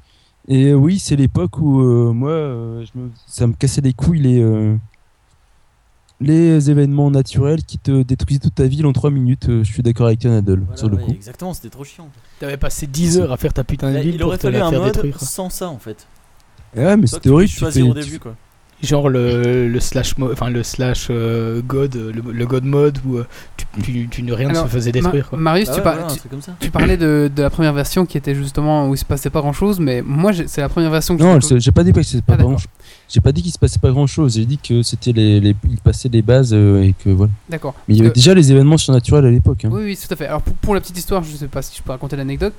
On était euh, à l'époque quand j'avais ma Super Nintendo, ben, j'étais chez Cora avec ma mère et puis bon, bah il y avait des super jeux comme euh, euh, ben, des jeux de combat, il y avait Street Fighter qui cartonnait à l'époque, mais ma mère voulait pas que j'achète ça. Et c'est elle qui m'a sorti, tiens regarde, faut construire une ville, ça s'appelle SimCity. Alors on a acheté ça, donc j'ai un peu fait la gueule à ma mère au début parce que je me suis dit mais attends mais ce truc est trop naze. C'est quoi ce jeu pourri Et pour finir, bon bah Non, j'ai- mais je pense qu'on a tous été, on a tous eu des problèmes, tu vois. À cause de ce jeu-là, on a tous eu du mal après, tu vois. et du On coup, aurait commencé par un jeu de baston, je pense qu'on aurait été plus social peut-être après. Mais je sais pas, parce que. Ouais, ouais, peut-être. Parce que du coup, j'ai commencé à découvrir ce jeu, puis j'ai appris à l'aimer, on va dire, hein, parce qu'au début, Mais je me dis, mais c'est c'est quoi ces carrés que je pose? Ah, mais en fait, c'est une résidence. Et c'est quoi ces carrés jaunes Mais en fait, c'est une industrie. Ouais, non, c'est c'est une zone. Et après, c'était les bâtiments qui, qui voilà. Et en fait, à la, quoi. à la fin, je, je suis rentré dans une espèce de, de complexe où je, je laissais ma, ma, ma Nintendo tourner toute la journée en espérant pas avoir une attaque, ni, de, de- ni des incendies, ni un crash d'avion, Bah oui. pour pouvoir rentrer le soir et avoir 10 000 dollars seulement. Parce qu'à l'époque, je comprenais pas les trucs des impôts. Je comprenais pas que si je mettais 15 postes de police, ça allait me coûter trop d'argent. Du coup, j'allais être dans le négatif. Je comprenais pas tout ça. Et du coup. Déjà à l'époque, on était, on était, on était dans une autre case, donc on n'a pas eu de chance. hein. coup, Parce qu'il y avait les mecs qui jouaient à Street Fighter et compagnie, et puis voilà, ils jouaient. Et ben nous, on jouait à SimCity, et forcément, c'était. Non, non, c'est Sport. nous, la SimCity, tu veux voir ma ville? Et puis les mecs, ils disaient Tu veux voir mon combo final? Bah voilà. Voilà. Moi j'ai eu le même problème un peu plus tard avec Anno 1602, je sais pas si vous avez joué. Oui. Moi je- à l'arrière, à l'arrière, il y avait une photo avec des mecs et des canons. Je me suis dit waouh, c'est un truc de guerre. Mais avant de faire de la guerre, il y avait 10 heures de jeu quoi. Bah c'est oui. vrai, putain. Et c'est vrai, ce, ce jeu, en tout cas, SimCity, moi, j'ai vraiment adoré. Et, et grâce à ça, j'ai compris que le train c'était bien et les voitures c'était mal. Voilà. Ouais. Euh, à l'époque, je pense que le premier SimCity tournait au locomotive à vapeur, à vapeur, non? Non, Bon, non, c'était un petit train euh, électrique. Donc euh, en 93 euh, SimCity 2000, donc 3D isométrique, du relief dans les terrains. C'est au premier auquel je jouais, c'était un peu dégueulasse, c'était une horreur quand tu devais, euh, quand tu avais une invasion de, de fourmis ou que tu avais une, euh, un événement naturel qui te cassait toute ta vie, c'était un peu triste. Une tornade. Par exemple, ouais. Ou t'avais pas une invasion alien aussi? Oh, il y avait plein de trucs, c'était vraiment, euh, c'était tellement imprévisible que te- ça te blasait quoi. Mais c'est là que tu vois que c'est un jeu américain, tu vois, parce qu'en Europe, t'as jamais vu, enfin en Belgique en tout cas, je, je veux pas trop m'avancer, t'as jamais vu une tornade quoi. C'est clair, c'est vrai. Ah, C'est pas faux. ouais. T'as euh, donc en 99, je viens de le dire, SimCity 3000. C'est aussi l'époque euh, où Civilization 2 est sorti. Et pour l'anecdote, je sais pas si vous avez passé ça, sur- si vous avez passé ça sur internet ou pas. Il y a euh, Ci- Civilization 2. Il y a un mec qui joue depuis 10 ans à ce jeu en fait. Ouais, j'ai suivi moi, ouais. Bah, vas-y, raconte, hein, je t'en prie. Donc en fait depuis 10 ans, le mec il a sa, il a sa civilisation qui construit depuis, depuis Empire et qui en euh, 4000 dépistages et qui dit que dans Civilisation, c'est un jeu qui a pas de fin non plus et que l'humanité est vraiment en décadente, qu'il reste trois populations majeures maintenant. Si je me souviens bien, c'est les Américains, les Vikings et je sais plus qui et qui se foutent sur la gueule régulièrement et qu'il n'y a aucun accord de paix qui se fait parce que dès qu'il y a un accord de paix qui se fait entre deux, bah, ils se foutent sur la gueule les uns sur les autres après. Et que, Ouais, et donc, que- euh, et que tout était contaminé par le nucléaire, surtout, et que euh, ils savaient pas attribuer d'ingénieurs pour décontaminer parce qu'il fallait faire des hommes pour faire la guerre. Donc, euh, Et ça Ouais, fait y a 10 ans qu'il fait la même partie? Ouais. Oh Ouais. C'est assez fou. hein. Ça doit être lassant un peu à la fin quand même. Hein Bah surtout Civilization 2 c'est quand même pas palpitant comme jeu au final. Hein. Bah, Si je semble. joue un petit peu mais c'est un petit peu un petit peu mou, un petit peu lent comme jeu mais euh. Ah bah, il faut 10 ans pour faire une partie. non mais le mec il, en fait il expliquait qu'il y joue quand il a le temps et que bah sa partie elle est en pause quand il joue pas quoi donc euh. donc on va Au revenir moins, sur il a fait des économies de, de jeux. hein. Le gars, tu lui, dis, tu lui dis que maintenant il y a des, des jeux 3D, etc. Il y croit pas. hein. Non mais il jouait à d'autres choses aussi hein. il expliquait qu'il jouait à ça parce que sa partie elle a commencé à 10 ans et qu'il a pas fini qu'il continue à jouer. Ça se finira jamais et puis voilà. C'est fou ça. Donc on reprend sur SimCity. Oui. Donc 2003, euh, SimCity 4. Donc déjà, ils sortent un peu des chantiers battus. Il y a la gestion de régions entières finalement. Tu as des interactions avec les autres villes. Et aussi, tu as une extension qui s'appelle Rush Hour qui euh, est orientée euh, mode de transport, gérer les trains, les bus et compagnie. Ça a l'air chiant quand même un petit peu. Plus prise Ouais, de tête, 2007. plus prise de tête peut-être, non? Pardon? Peut-être plus prise de tête en fait. Je sais pas, gérer des trains et des machins, ça a l'air chiant quand même. Enfin, simplement. C'est clair. Et gérer les retards de tech. Voilà. Je sais pas s'il gère les retards de tech ou pas. Ça serait intéressant d'avoir un jeu qui gère ça. Euh, sinon, donc 2007 SimCity DS, donc le remake de SimCity 3000 sur DS, auquel j'ai pas joué mais qui m'intéresse pas, pas mal, ça, ça a l'air rigolo. Et en 2007 aussi, SimCity Société, qui est vachement plus orienté société et civilisation, sur lequel c'est un plus un, une espèce de mash-up entre Sims et SimCity où tu dois plus gérer la civilisation et tes, tes mecs qui vivent dans ta ville que ta ville en, en, grand, ba- en globalement, tu vois. Donc tu dois envoyer tes Sims travailler, etc., etc. Et ils savent pas trouver du travail tout seul? Bah non, c'est des branleurs. C'est des Français, je t'ai dit. Ouais. donc voilà, donc ça pour en arriver à SimCity Social maintenant. Donc après Sims Social, euh, a, euh, Electronic Arts a décidé de d'adapter un autre de ses blockbusters, donc les Sims, pour Facebook. Et donc Sims, SimCity Social disponible depuis quelques jours en bêta maintenant sur Facebook. Alors donc pour ceux qui ont joué à SimCity, bah, euh, ils retrouvent le même mécanisme de jeu. hein. C'est construire ses villes, ses différentes habitations, ses quartiers, upgrader ses bâtiments pour qu'ils apportent plus de satisfaction aux gens, euh, gagner du cash. Et euh, globalement, le principe est euh, quand même pas mal simplifié par rapport aux jeux originaux, pour que ce soit plus social et Et- plus grand public. Laisse-moi deviner, le côté social, c'est que tu dois partager sur ton mur le lien euh, du jeu, non? Alors, j'y viens dans 3 minutes, celui-là, c'est c'est- Check. c'est- c'est une horreur ce truc. Donc, comme dans Sim Social, donc tu dois collecter des items pour euh, augmenter, tes, augmenter tes bâtiments. Donc, je sais pas, qui a joué à Sim Social ici? Wally il joue à Sims. Moi, Moi, Donc en fait, ouais. le principe c'est que tu devais, pour augmenter un bâtiment, il fallait que tu collectes X items que tu récupérais en faisant des actions, soit en partageant avec tes copains, soit en allant à droite à gauche, en tu cliquais sur des machins, tu collectais des items un peu aléatoirement. Et tu pouvais les demander à tes copains aussi. trop aléatoirement, hein, parce que parfois. pff. Ouais, donc le principe est à peu près le même.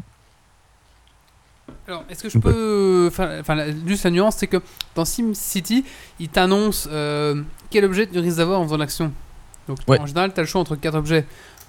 Donc, Mais c'est quand même assez random. Quel- C'est très random, mais euh, si tu as 20 points d'action, eh ben, on va imaginer, ben, tu sais que tu risques de l'avoir une, une fois sur les 20 points parce que tu, tu sais au moins où, où que faire et où aller cliquer. Alors que Sim Social, tu sais pas quoi, quelle action faire et il faut que tu testes un peu tout. quoi.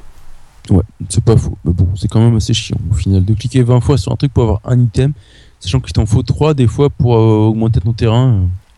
Alors, mais qu'est-ce que t'en penses? C'est quoi ton avis toi sur ce, ce Mais attends, j'ai pas fini ma Pardon, chronique. excuse-moi. oui. Alors, donc j'en suis où? Blablabla. Donc voilà, tu coches tes items et tu vas plus vite si tes amis. Tu peux demander tes items à tes amis aussi. Euh, tu peux aussi harceler tes amis pour les embaucher dans tes commerces. T'es obligé, t'es obligé. Voilà, quand tu- en fait, quand tu peux monter tes usines et compagnie pour avoir des, des thunes, mais tu es obligé d'embaucher tes amis pour que ton usine marche en fait. Donc tu dois les harceler pour qu'ils viennent dedans. Euh, tu dois harceler tes amis pour qu'ils deviennent tes voisins pour pouvoir avoir plus de thunes. Tu dois aussi harceler tes amis pour échanger des marchandises parce que tu as un petit train qui peut aller d'une ville à une autre et récupérer des, des matériels et compagnie. Et en gros, tu dois harceler tes amis dès que tu gagnes un truc cool en fait c'est publié sur ton mur et puis euh, tous tes amis sont au courant aussi. Donc tu as toujours des points d'action comme dans comme dans Sim Social. C'est-à-dire que as en fonction de tes niveaux, tu commences à 10 je pense et euh, tu montes au fur et à mesure, tu as plus en plus de points. Mais ce qui est intéressant, c'est que tu peux déplacer tes éléments de ville, donc tes maisons, tes usines et compagnie, tu peux optimiser ta ville au fur et à mesure sans dépenser de points sociaux. Ce qui fait que tu peux euh, tu peux optimiser ta ville sans dépenser de points d'action, ce qui fait que tu peux passer pas mal de temps à faire juste ça. Et ce qui est assez rigolo dans le jeu. Et euh, sans trop devoir attendre pour avoir des points sociaux après, parce que moi j'ai déjà passé une ou deux heures à juste à déplacer ma ville et compagnie sans pour autant consommer des points en plus en fait. Graphiquement, sinon c'est vachement joli. C'est, euh, ça ressemble bah, beaucoup à ce qui se fait sur Facebook en ce moment. C'est pas très original, mais c'est super joli. Alors, si Euh, si la 3 géométrie. Oui? je peux juste rajouter, moi, en fait, ce qui est joli, c'est que tout est dans le détail, tu vois. Quand ton petit train arrive, il y a un petit effet de lumière de phare devant ton, devant ton train. C'est con, c'est léger, mais du coup, c'est les Sims, tu vois. Euh, les, les, les, les sons sont, sont sympas. T'entends les gens qui travaillent. Quand tu cliques sur une usine, bing, ça fait un bruit d'usine. Quand, quand tu cliques pour aller voir la ville, euh, la ville d'un autre, t'as la musique de Sims. C'est des Non, petits détails qui font quand même qu'on voit qu'il y a du travail derrière. Pour un jeu par rapport à un, un Cityville, par exemple, c'est ça la différence enfin, pour moi. Ouais, C'est c'est quand même super bien branlé quoi. je suis tout à fait d'accord euh, avec vous là. Vraiment. Par contre, pardon Mathieu? Je dis, je suis tout à fait d'accord avec vous là sur ce, c'est les petits Ouais. détails qui font que le jeu est vraiment bien quoi. Par contre, ça manque un peu de relief, tu vois, pour- contrairement au Sim 3000 et compagnie où tu avais des, des collines et compagnie, tu devais les aplatir et les machins. Là, t'es- le terrain, il- le terrain il est plat, quoi, c'est tout. C'est un peu moins rigolo. Et puis, tu as toujours le, le fait que quand tu as un item rigolo, genre les secoupes volantes, bah, tu cliques trois fois dessus et puis après, elles disparaissent, tu vois. C'est un peu dommage qu'il n'y ait pas un, un truc en plus dessus, quoi. Mhm. Et euh, voilà, donc sinon, tu as beaucoup de similitudes avec Sim Social au final, quand même. Entre les items à partager, les intervenants, t'as- donc tu as des missions à chaque fois en fait. Tu as machin qui vient demander il faut faire ça, ça, ça. Et c'est à ce moment-là que tu dois cliquer euh, et com- donner plein de trucs à tes amis pour pouvoir les harceler, pour avoir les items, ceci, cela. Euh, donc tu as des, tes voisins à visiter, tu as beaucoup de demandes de partage, surtout souvent. Par contre, ce qui est intelligent, enfin intelligent ou pas, mais c'est que ils ont trouvé le bouton magique qui fait que quand tu, demandes des trucs à tes amis, tu cliques Add Recommended. Au lieu de cliquer sur tous tes amis à chaque fois, en fait, tu cliques, t'envoies un message à tous tes amis en même temps. Fait que tous tes amis te détestent d'un coup. En fait, C'est c'est mieux. C'est exactement ce que j'allais dire. C'est vraiment le truc hyper Voilà. chiant. Moi, je pensais que c'était une centaine d'amis dans, dans, dans ton tas. Je suis pas sûr que ce soit tous, c'est tous les amis en fait. Ah, moi, je sais pas, j'en ai 40 sur Facebook, donc euh, je pense que ça envoie tous en même temps et qu'ils me détestent tous. J'en, ai, moment, en fait. j'en ai à peu près euh, 800, un truc comme ça. Mais je pense Si qu'ils ça va, frimeur quoi. Je pense qu'ils les reçoivent Voilà. pas tous, tu vois. Enfin, sinon, Encore, globalement, c'est une c'était ce bonne matin, hein, trouve, cet après-midi, là, je dois être. Oui. Pardon? Non, il se la pète. Je dis 800, c'était ce matin, j'ai pas regardé cet après-midi. hein, ça. Ouais, ouais. T'es une combien, star mon gars. T'es une star mon gars. Et donc, bah, globalement, c'est une... je trouve que c'est une bonne adaptation de SimCity. C'est un peu simpliste quand même par rapport à tout ce que tu peux avoir derrière. Mais sachant que j'ai pas été très loin, je pense que Wally, t'étais plus loin que moi, du coup, tu pourrais peut-être plus en parler. Mais euh, ouais, ce qui est vraiment euh, contraignant, c'est tout l'implication sociale qui est vraiment trop de social et c'est vraiment trop de spam et compagnie sur le truc. Et donc, Et au final, ça te, ça te casse un peu le jeu parce que moi, je j'ai pas tellement d'amis sur Facebook, c'est pas ma faute aussi. donc sans, Et sans la euh, du participation coup, bah, de je tes peux amis, pas trop avancer parce que j'ai mes usines se stagnent et compagnie. Euh, moi, j'ai, que 4 amis qui jouent à ce jeu-là. Et euh, Ouais. c'est un peu triste. Mais franchement, messieurs, euh, des jeux Facebook, mais faut- trouve un autre gameplay. Quoi. J'en, j'en peux plus de demander euh, des Ah oui. trucs à mes amis pour euh, avancer. Non, je veux faire un truc moi-même. Ouais, mais ça saoule, hein, c'est clair. Quand moi je reçois Ouais, euh, je suis 45 d'accord aussi, millions de. c'est de- c'est un peu le problème Ah, des jeux Facebook, c'est comment on, on commence à en venir à bout. quoi. C'est toujours le même principe et il n'y a plus grand monde qui joue sur Facebook au fur et à mesure. quoi. C'est un peu. Mais trouver autre chose, enfin, il y a autre chose à faire. On s'en fout de partager aux amis. Ce qui, ce qui- ce qui est peut-être intéressant, alors, c'est, c'est, la- c'est, c'est un petit peu. On pourrait, jouer, on pourrait imaginer un système où chacun est pour sa pomme et on doit juste euh, partager. On peut, on peut garder un peu le concept euh, de euh, partage. On s'entraide, on partage, etc. Mais faut arrêter de devoir spammer quatre fois euh, des mecs pour construire un bâtiment. Il faut. faut Bah, 4 arrêter. fois, c'est gentil encore parce que des Ouais, fois, Là, c'est gentil 40 parce que quoi. surtout en fait, si t'as pas de thunes pour, euh, si tu peux pas spammer tes amis, bah tu dois, tu dois raquer pour avoir des, des diamants pour pouvoir faire ton truc. quoi. Mais C'est qu'on dégueu. profite de ce réseau pour, pour faire des. des, des des, pas trucs intéressants, des, des quoi. trucs intéressants comme des stratégies pour monter quelque chose ensemble qu'on profite de ce réseau pour faire euh, des, des, des attaques des coups de pute enfin il y a, il y a- on, on relie Il y a un milliard côté, c'est vrai qu'il y a- milliard il y a de un côté coup de pute aussi sur euh, Sim Social. Parce que tu peux, quand tu visites une ville d'un ami, tu peux soit être copain avec ce mec-là, et donc tu vas sur ce bâtiment, tu fais des trucs, euh, des actions copines, gentil. Soit tu peux faire des actions dégueulasses, et du coup tu peux après lui envoyer des attaques de pigeons aussi, c'est ah rigolo. oui t'as vu je t'ai envoyé des pigeons cet après-midi Moi aussi je t'en ai envoyé la dernière fois. Ah salaud mais franchement faut- il faut vraiment qu'ils changent leur gameplay qu'ils- C'est vrai, qu'ils en, en plus, si le bah ouais, jeu faut que ça se renouvelle, quoi. Ça tourne un peu en rond depuis un moment. ça quoi. marche bien, tu vas en parler autour de toi et ça marchera beaucoup mieux que de spammer les gens sur leur mur. Parce que là, ben, bah, pff, franchement, j'y vais à Sim Social, SimCity Social. Bah, Sim, Sim Social, j'ai arrêté déjà, ça me gonflait. Mais SimCity Social, ben, pff, pff, j'ai l'impression de faire la même chose que les autres jeux, à part que à la place de mettre Bah des ouais. meubles, je mets des villes. Enfin, c'est pareil, quoi. Mais c'est toujours pareil au final, tu vois, t'as toujours, il faut, euh, il faut y aller toutes les 5 minutes pour récupérer tes machins et compagnie, quoi. Il faudrait peut-être un jeu qui peut plus durer sur- sur la durée, tu vois, t'as des actions qui durent euh, 4 heures systématiquement plutôt Alors, que y faire a- toujours des trucs en 3 minutes, tu vois, pour récupérer des PO. Bah, tu peux récupérer des PO en 3 minutes. Ça veut dire qu'il faut qu'il y ait toutes les 3 minutes, quoi. T'as un peu de choses à foutre de ta vie aussi au bout d'un moment. Il y a Luciole Tint C'était un. oui. Sur la chatroom qui dit c'est comme les jeux fish sur game. En gros, je crois qu'elle veut dire fish game. Et en fait, ça a Mm. été racheté par EA Games. Donc euh, voilà. Donc c'est pareil. Ouais, mais c'est le principe de tous les jeux Facebook maintenant. Il faut que tu ailles systématiquement toutes 3 minutes cliquer sur tes machins et harceler tes amis aussi. C'est chiant, quoi. Tout à fait. Bon, bah, ouais. Enfin, le- le- l'idée est bonne, le jeu est bien foutu, il est joli, il est bien branlé, mais euh, vraiment, il, je sais pas, je pense qu'il y a un, Mais ils doivent se il rendre compte avoir un ras-bol de ce genre de jeu, quoi. C'est est ça parce que regarde. Guerre des gangs euh, au tout début, c'était moche, c'était pourri et ça marchait bien parce que c'était nouveau. Ouais. Maintenant c'est beau mais il n'y a pas plus de gens. Est-ce que moi je pense, moi j'ai vu ça, ce Sim social, euh, enfin SimCity social pardon, c'est euh, un avant-goût du jeu euh, SimCity qui va sortir bientôt. Et je pense que ça va être un moyen de promouvoir le, le futur jeu en fait sur Bah, PC. si c'est un SimCity MMORPG, ça n'a rien à voir déjà. Non mais je pense qu'ils vont, ça, ça va servir de, de point d'accroche sur Facebook pour faire la pub de leur futur Pour jeu. donner envie aux gens en fait euh, Ouais, d'essayer le pour- nouveau, le nouveau Sims. Je pense en tout cas. Non, c'est juste euh, histoire de faire des thunes parce qu'il y a des connards qui vont mettre des thunes pour acheter des diamants et c'est tout, quoi. Ouais. Attention qu'il y a aussi tous les trucs avec les meubles Ikea, avec euh, qui, que tu dois acheter aussi, je pense, euh, ou tu dois télécharger, je sais Ah, plus. il y, a- comment non, ça. il ah, il y avait. euh, en tout cas, je sais pas, mais en tout cas, sur Sim Social par exemple, mais vache, toi t'as joué à Sim Social, il me semble aussi. T'as Ah par exemple de la pub Dove, donc t'as des meubles Dove, t'as des meubles Ouais. Magnum, t'as des meubles. euh, C'est ça, voilà. que Tu poses dans ta maison. Euh, t'a- T'avais une Toyota euh, Yaris ou je sais plus quoi, ou hybride, c'est laquelle C'est la, la hybride, enfin soit, C'est ça. que tu pouvais mettre dans ta maison. Donc je suppose que là, les publicitaires payent pour avoir leur pub parce que t'as la quête euh, Toyota Yaris et tous les jours tu dois aller cliquer sur ta Toyota Yaris pour avoir un point d'énergie quoi. Donc du coup, bah moi j'ai retenu la Toyota Yaris. Ouais, clairement. Et Bah, ça, donne de l'énergie gratuite parce que c'est hybride.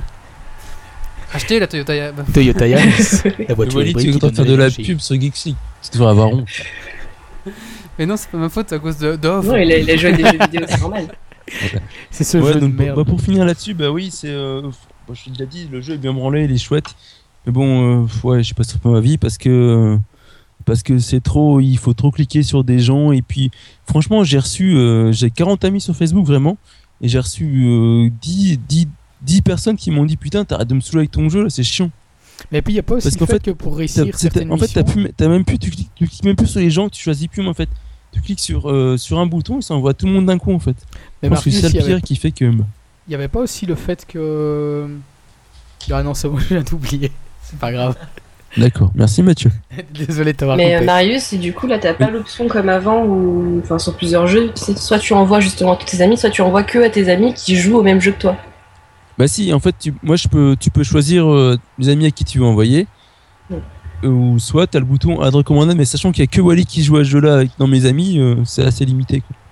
quoi. Ok. C'est vrai. Ah oui, je voulais te dire. euh, et pour certaines missions, en fait, pour pouvoir passer certains niveaux, t'es pas obligé d'avoir tes amis qui t'aident pour pouvoir avoir passer certains objectifs. Si, si. Ouais, après il faut que tu peux, tu dois construire des machins, etc. Tu peux faire des actions.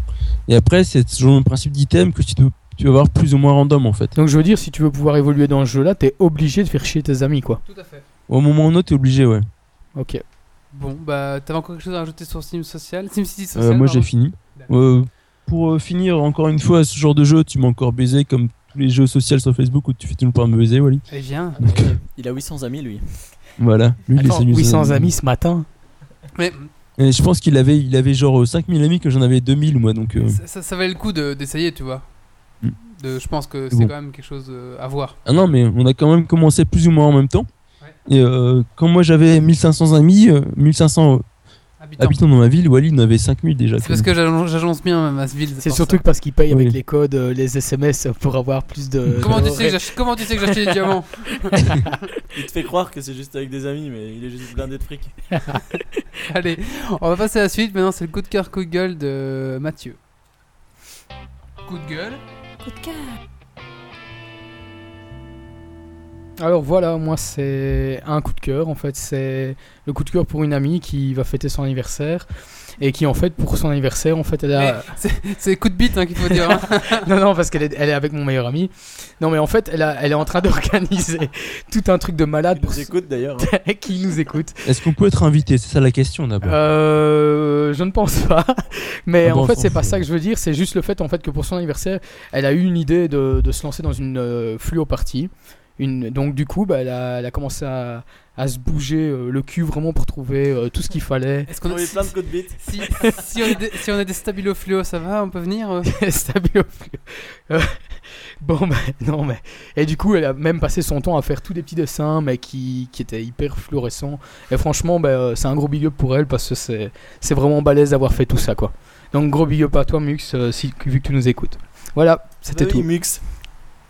Je retire ce que j'ai dit. Merci Mathieu. Maintenant, on va passer à la à David qui va nous parler de d'écran 3D holographique, c'est ça, David? C'est ça, oui.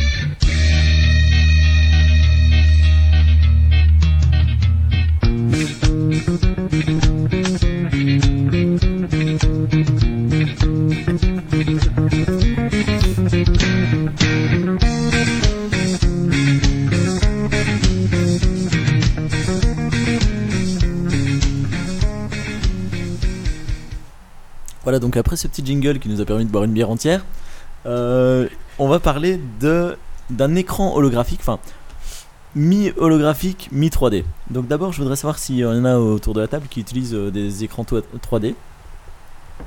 Non, pas du tout. Non. Est-ce que vous êtes tous Non, comme moi désolé. Pourquoi faire? Voilà, vous êtes tous comme moi à se dire mais à quoi ça sert J'ai une euh, copine 3D, ça compte? Non, Moi, j'en ai une virtuelle, mais elle le est pas en 3D. Non, parce que normalement l'écran 3D tu peux pas le toucher. Ah oui, d'accord. Donc, euh, donc voilà, personne n'utilise d'écran 3D. Tout le Non. monde est persuadé que c'est un peu gadget, que ça sert pas à grand chose. On peut dire ça, ouais, un peu cher pour ce que c'est, quoi. Un petit peu cher pour ce que c'est. Une fois En que t'as fait, acheté la simplement télé- pour moi, qui- juste pour moi qui porte des lunettes, euh, déjà c'est pas confortable d'avoir un film Ah. 3D. Toi aussi, t'as Au ça cinéma. euh, au cinéma, tu dois mettre tes lunettes et par-dessus la paire de lunettes, et donc euh, c'est Ouais. hyper lourd Et sur le nez. franchement, pour les Et correctement, c'est une horreur. Vas-y, Maëva. Ah non, je disais Amen. Et une J'ai petite, le même pensée, souci. Et une petite Voilà. pensée à Pocket Vince qui ne voit qu'un œil, qui ne peut pas voir la 3D. Et ça, c'est vrai que pour les gens qui ne voient que d'un œil, ben, c'est Ah, mais emmerdant. C'est peut-être moins cher parce qu'il a juste un monocle 3D. non, parce que si t'as pas deux yeux, tu peux pas voir en 3D. hein. Enfin voilà, donc on trouve tous que c'est un peu gadget. En plus, il y, a rien qui est adapté pour la 3D. Enfin, je veux dire, on peut pas regarder la télé en 3D, on peut acheter des films, mais bon, c'est euh, le double du prix, euh, donc c'est pas terrible. Après, on a entendu parler des hologrammes. Tout le monde sait ce qu'est un hologramme. Tout ce, tout ce qu'on voit dans les films euh, futuristes, là où. Voilà. Ça, ça fait rêver. Par exemple, euh, Star Wars. Dans Star Wars, c'est avec, euh, Layla qui est, euh, qui est projeté par R2D2. Au secours, Obi-Wan Kenobi, je suis, vous, vous êtes mon seul espoir. Voilà, quelque chose comme ça. Alors en fait, ici, on a une société russe qui s'appelle Nettle. E N-E-D-T-L-E. Nettle. Nettle. Oh, vol Non, Qui ont- euh, je sais- comment ils disent les Russes? Nazdrovie. Nazdrovie. Non, c'est les Polonais, ça. qui ont créé en fait un, écran. Enfin, ils appellent ça une table parce que c'est vrai que l'écran est assez grand. Il doit être à peu près aussi grand que la table sur laquelle on est assis pour l'instant. Euh, qui est entre, en fait entre la 3D et l'hologramme. Ce qui veut dire que quand on regarde l'écran, en fait, on a l'impression de voir un hologramme. Donc on a l'impression que l'image sort de l'écran, alors qu'en fait c'est simplement une image 2D sur l'écran. Mais t'es obligé d'avoir des lunettes toujours pour pouvoir voir. Voilà, tu dois, es obligé d'avoir des lunettes. C'est un peu Donc le, c'est toujours ennuyant, le problème.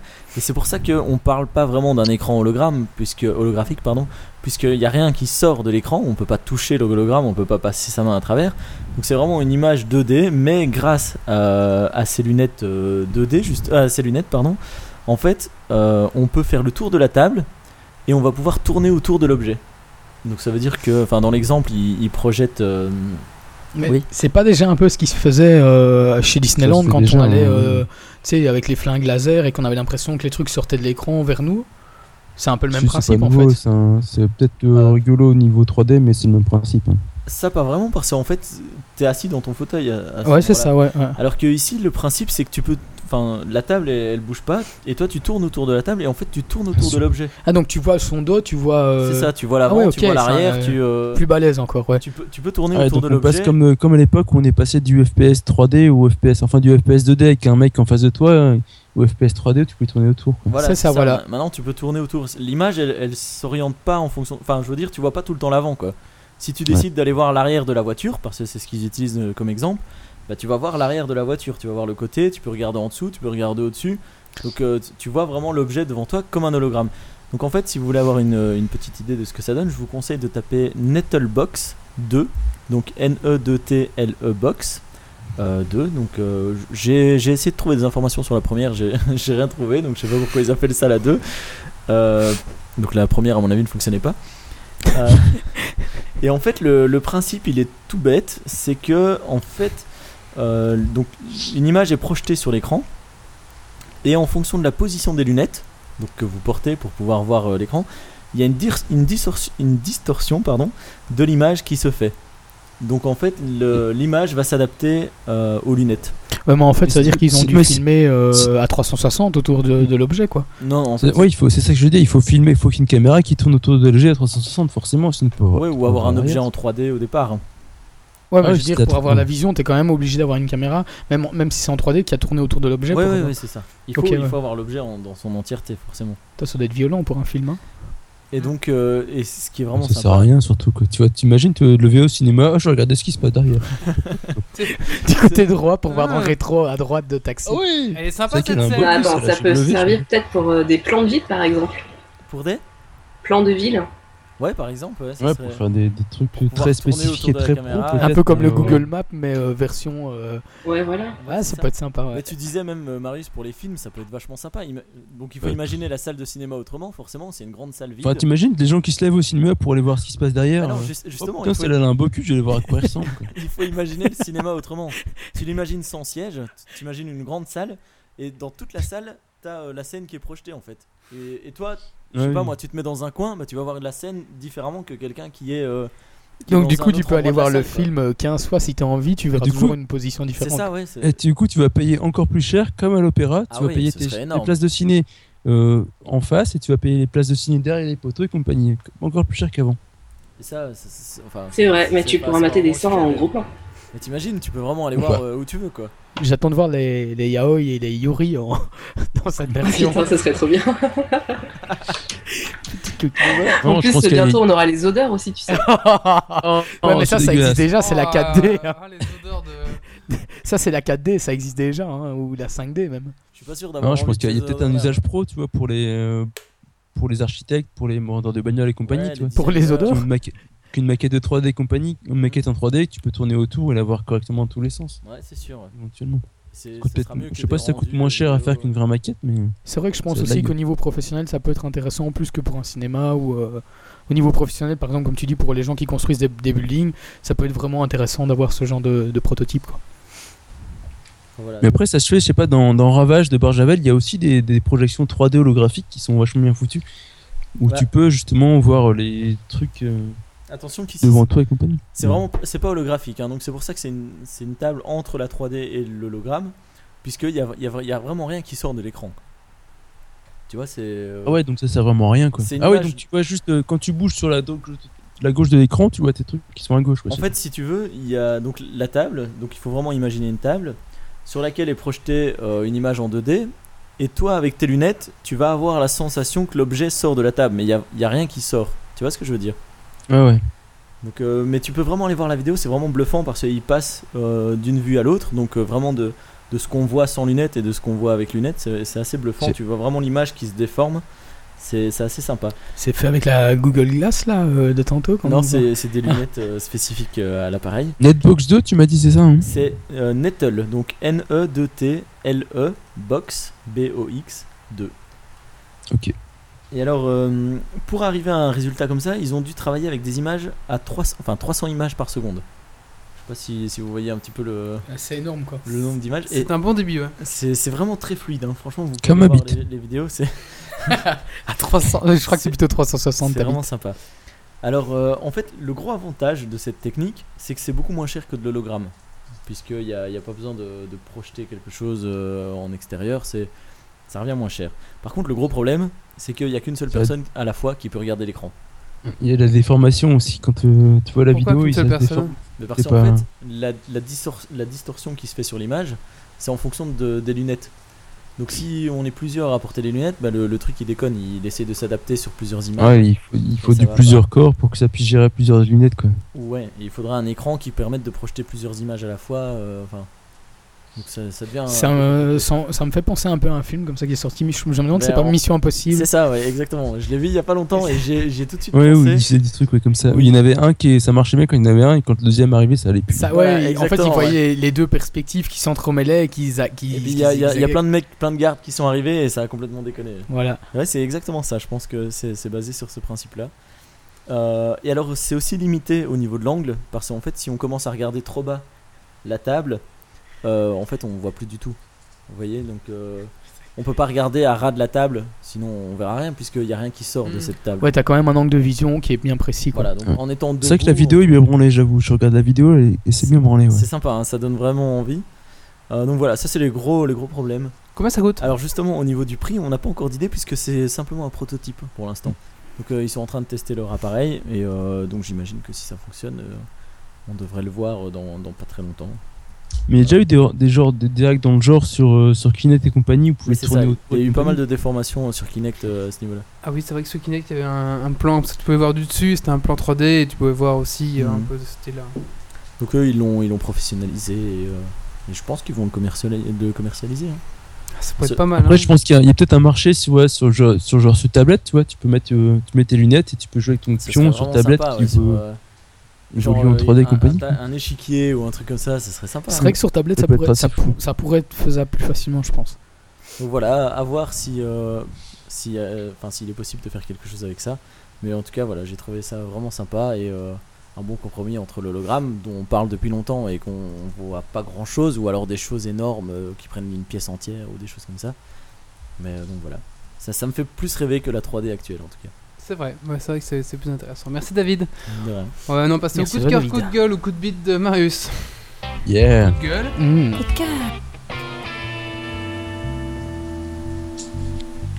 Alors j'ai un coup de gueule contre tous ces connards de graphistes qui t'envoient des maquettes Photoshop qui rangent pas leur calque et qui t'envoient des maquettes qui font 2 gigas au total pour 4 écrans. Et ça, Wally, il connaît pas parce qu'il est un très bon graphiste qui lui fournit des très bons PSD. C'est vrai que j'ai pas à me plaindre pour l'instant. Mais il faut, faut pas relâcher, toi. Merci. Non non mais j'ai morflé, attends, j'ai chopé euh, 2 gigas pour 4 écrans euh, il y a 3 jours, putain, faut arrêter de déconner. Les mecs, ils vivent, je sais pas dans quel monde ils vivent quoi. Ils t'envoient des trucs sur, euh, sur WeTransfer, c'est un truc de transfert en flash quoi. Ça te fait chauffer ton processeur à crever, il faut 2 heures pour télécharger. Ils s'en foutent, ils ont un MacBook Pro 16 cœurs. Ils sont en branche, c'est des connards de graphistes, ils sont payés hyper cher, ces enculés. Allez, merci Bref. Marius pour ce coup de gueule. Voilà. On va maintenant passer à la suite. Euh, on va essayer. euh, ça risque d'être un peu compliqué. Je sais pas vraiment comment ça va se passer, mais on va parler de Nikola Tesla, l'inventeur, et on va essayer d'un petit peu découvrir euh, les théories du complot qui tournent autour de lui. C'est parti.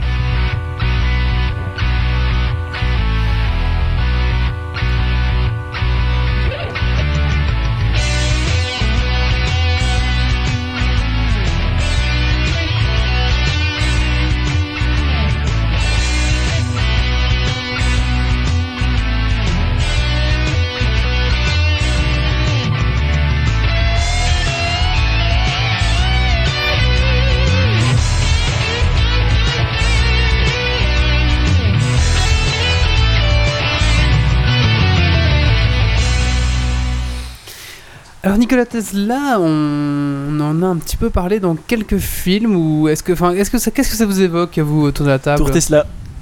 Tour Ouais, Tesla. Tour Tesla. Ouais, Tour Ouais, dans Tesla. les jeux, ça. Dans Red Alert. Red Alert, ouais, tout à fait. Ah, d'alerte, oui. Euh, dans différents films où ils en parlent aussi euh, avec ces grandes, euh, justement, bah, ces bobines de Tesla où, euh, qui produisent des grands arcs électriques. Ouais, et dans- Dans l'apprenti sorcier, Ouais. il y a ça. Dans Pas l'illusionniste. mal de Ouais, vidéos, des dans- vidéos ouais, YouTube. dans l'illusionniste aussi, des ouais. musiques de Mario avec des bobines Tesla aussi. Tout à fait. Ouais. Ma- Maëva, qu'est-ce que ça, ça- qu'est-ce que ça t'évoque, toi? Des yaoi. J'allais le dire. C'est dégueulasse. Je sais, je suis en train d'essayer de penser justement tout voir dans si dans un yaoi on parle de Tesla ou pas. mais- Alors tu peux te renseigner, mais. euh, Sur les God Yaoi. On, on parle bien de. Non, il y a Tesla rarement des les justement. Dans les mangas, on dit Tesla, mais euh, euh, de Tesla. Tesla, non. Alors. Dans les entailles peut-être, Tessol aussi, non On dit aussi. Non Il n'y a pas bobine de Tessol en, À la version anglaise. C'est la Tour Eiffel en fait. ça, ça- ça- Oui, c'est vrai. Ah oui, D'ailleurs, dans Dans Red Alert Red, 3, euh, ils se servent, ils se euh, servent de la- de la Tour Eiffel comme. Alors comme justement, on va voir que euh, pour contrôler mentalement les gens, on va voir que Tesla, en fait, il, il a, essayé, il, a essayé, il a essayé justement de, de créer justement un contrôle mental des gens grâce aux ondes. On, on verra ça plus tard. Juste pour revenir un petit peu sur, euh, donc il est- on l'a vu dans l'illusionniste. Je sais pas si vous vous souvenez. euh, C'est pas bien de, de ce film-là. ouais. Voilà, donc euh, en fait c'était deux mages qui, qui, qui étaient un peu ri- rivaux et qui, euh, qui, qui faisaient des tours de magie et en même temps de ces rivalités entre deux magiciens, on va dire. C'est un peu le Seigneur des Anneaux. ou- Non, non, pas du tout. Non, magicien, pas- magicien, euh, illusionniste. Donc, donc ça se passe au début du siècle et c'est des magiciens qui font les tours et Ah, euh, ils se font un petit peu des coups bas entre l'un et l'autre alors qu'au début ils étaient un peu frères de spectacle, Mhm. on va dire. Et on voit justement dans ce, dans, dans ce film un petit peu le combat en- entre Thomas Edison et justement Nikola Tesla, où un des, un des, des- des magiciens va trouver Nikola Tesla pour avoir une de ses machines. Et il y a quelques films comme ça où euh, Nikola Tesla, euh, on, il fait, on, fait, on fait référence à lui et justement pour un petit côté euh, technologique, magique, on ne sait pas vraiment. Il n'y a pas dans, les, cin- dans, les, dans la Ligue des Extraordinaires Justiciers où on en parle à un moment euh, en un- disant qu'il est immortel ou je sais pas quoi? Hmm, Je sais que dans un film comme ça, dans le même genre, avec des super-héros. Il y a un super-héros où Ni- Nikola Tesla a inspiré un méchant. Parce qu'à un moment, il y a un film comme ça en fait où euh, t'en as qui ont bu, ils, ont, ils sont cinq euh, personnages à avoir Mhm. bu du, du sang de vampire. Et en fait, ils ont chacun eu des trucs différents. Donc, euh, ah non, c'est dans, c'est dans la série Sanctuary. Je sais pas si vous connaissez. Exact, c'est Sanctuary. on le- Voilà. Et Non, alors, pas du tout. Ils, ils en parlent sur la chatroom. Et là, t'as euh, t'as justement ben, Nikola Tesla qui est dans cette série-là et qui est, est aussi un truc. Enfin, il est un peu spécial aussi euh, dans la série. Quoi. Euh, il faut savoir que dans un épisode de Superman, euh, Nikola Tesla a, a inspiré un méchant, parce que euh, on verra après, mais c'est notamment lui qui a inspiré le rayon de la mort, vous voyez, qu'on qu'on voit dans. euh, euh, rayon de la mort, c'est dans. Ah, tu, tu, tu, tu, tu, tu. Allez, Ah, euh, la guerre des Oh, étoiles. putain, la guerre des étoiles, voilà, merci. Euh, donc dans une- un des épisodes de Superman, il va, euh, il va combattre un personnage inspiré par lui, et aussi dans le mythe de Cthulhu, euh, il y a un personnage qui a été inspiré par ce Des Nicolas tentacules Tesla. comme dans les mangas rigolos. Hmm, rigolo, hein. C'est les autres tentacules. Mmh. hein. Alors, Pardon. on va non euh, voir un petit peu le personnage en. On, on- on va De manière historique. Voilà, c'est- réparti en trois, trois chapitres, on va dire. Un, on va essayer d'un Oh, peu situer le chiant. personnage au niveau de l'historique. Deux, on va voir ses inventions réelles qu'il a construites. Et trois, euh, les inventions qui auraient été cachées par la mère américaine. Wally, tu, passes- et russe. tu passes ton bac philo en fait, c'est ça? Non, pourquoi? Tes- Tesla, il est russe au départ. Alors, on va voir ça justement. Alors, Nikola Tesla n'est pas russe, mais il est serbe. Ah, C'est la, fam- c'est la, belle- c'est la belle famille à mon cousin, Donc, ça. euh, né le 10 juillet en 1856 à Smajnan, dans, Smajnan dans l'empire de l'Autriche, qui est actuellement la Croatie. Je croyais qu'il était serbe. C'est vrai. Mais euh, en Croatie, il y a des C'est compliqué dans ce pays-là, C'est compliqué dans ce pays-là. C'est un mélange de culture. Alors, Change de nom comme de pays toutes les trois semaines. il est côté, il est, il est né. euh, donc je, sens, voilà, voilà, il est né du côté de la mer Adriatique, bon, voilà, pour un petit peu. euh, son père est orthodoxe, sa mère était intelligente, mais il est très, voilà, donc il, il vient pas d'une famille très. Son père est orthodoxe, sa mère... Attends, tu, tu viens de dire quoi? Son Et père là- est orthodoxe, sa mère est intelligente, c'est ça? C'est chaque- une religion. Chacun a sa religion. Autrement dit, il est pas très loin dans la vie, quoi. Donc son père est con en fait. Et ses parents, ses parents, il est né d'une famille de six enfants, et ses parents voulaient qu'il il aille, euh, qu'il soit soit curé, soit euh, qu'il aille dans l'armée, parce que c'est vrai que quand on a beaucoup d'enfants, la solution c'était de se ba- débarrasser de ses gosses dans l'armée ou dans l'église. Alors il avait de nombreuses qualités intellectuelles. euh, Comme sa mère. Comme sa mère. est intelligente. Hein. Il avait une grande acuité, donc c'est-à-dire qu'il il- il savait retenir euh, des chiffres. En fait, il y avait un petit peu une, il y avait beaucoup d'obsessions, de phobies, de toc. Il faut savoir, hein, c'est, ce qui caractérise un petit peu les grands génies de, de ce siècle. Et donc, il arrivait à retenir tous les nombres et il arrivait à imaginer, à construire des maquettes dans sa tête. Et euh, ces, constructions, ces schémas qu'il s'imaginait dans sa tête, quand il les construisait en réel, sans passer par un plan écrit, étaient justes. Donc en fait, c'était vraiment un, un génie, quoi. C'était un génie. C'était un, un vieux nerd de merde, quoi, un sale geek de merde. C'était un geek des- de 1800. euh, C'était peut-être un des, un des ouais, pas, pas le premier geek, mais un, bon geek. Quoi. Ah oui, c'était un geek Un de bon geek. 1856 quoi. Alors, euh, mais il faut savoir que il est autodidacte en fait. Il a un petit peu appris. euh, il bien sûr, il a fait l'école euh, en, en Autriche, mais il a appris euh, la principalement des choses tout seul. Donc, euh, Comme ma bite. Et c'est seulement à l'âge de 17 ans qu'il a commencé à, s'intéresser de la science. Je vois toujours pas où il est serbe, hein, surtout s'il a fait ses études en Autriche. Mais dans l'empire autrichien à cette Ah, époque. ok. Tu vois, c'était en 1856. hein, c'est plus comme maintenant. hein. Mm, ouais. Alors, euh, de son vivant, il a reçu pas mal de distinctions. hein. La médaille de John Scott, la médaille d'Edison et quelques, quelques prix euh, des gouverneurs, euh, gouvernements européens. Bon, ça, c'est pas très intéressant, voilà. Pour l'école, il, est, il a été à l'école polytechnique en Autriche, il a fait les maths, la physique, etc. Et euh, disons qu'il était en, en Europe, il a, personne ne croyait trop en lui et il avait un peu du mal à, à percer, on va dire. Alors, euh, il a décidé de partir en Amérique. Alors, il avait inventé une machine qui permettait de faire un courant euh, alternatif. Alors qu'à l'époque, le- tout le monde avait un courant euh, continu. Lui, il avait trouvé un moyen pour faire du courant alternatif. On ne t'entend pas bien Mhm. sur la chatroom. C'est vrai Attends, je comprends pas pourquoi. C'est parce que c'est pas très intéressant, peut-être. Bon, si, c'est intéressant. Ah, personnellement, moi, je Non, il y avait une baisse aussi. de volume à un moment, mais là ça va mieux. Ok, mais c'est peut-être parce Une que. baisse de je- tension c'est parce parce qu'on est passé plus courant assez sa bouche alternatif contre le micro. continu, du coup. Tout à fait, c'est ça. Alors, est-ce que vous connaissez la différence entre le courant alternatif et le courant continu en quelques mots? Bah, le courant alternatif, il envoie des petits coups de jus par à coup, de manière alternative, alors que le courant continu, c'est un Euh, c'est pas ça, c'est une histoire de courbe en fait. Alors, le courant alternatif, en fait, il oscille, euh, il Il oscille oscille, euh, c'est 100 ça, là, aussi. 120 fois par seconde. Donc, euh, si vous voulez, c'est généré par un- une bobine de fil fixée euh, avec un aimant qui tourne autour. Donc, c'est vraiment le principe du, du- du générateur. Même euh, de l'éolienne, en fait, quand on regarde bien. même de l'é- l'éolienne génère du courant alternatif. Alors que la- le courant continu, c'était engendré par exemple par une, une réaction chimique, une pile, c'est du courant continu.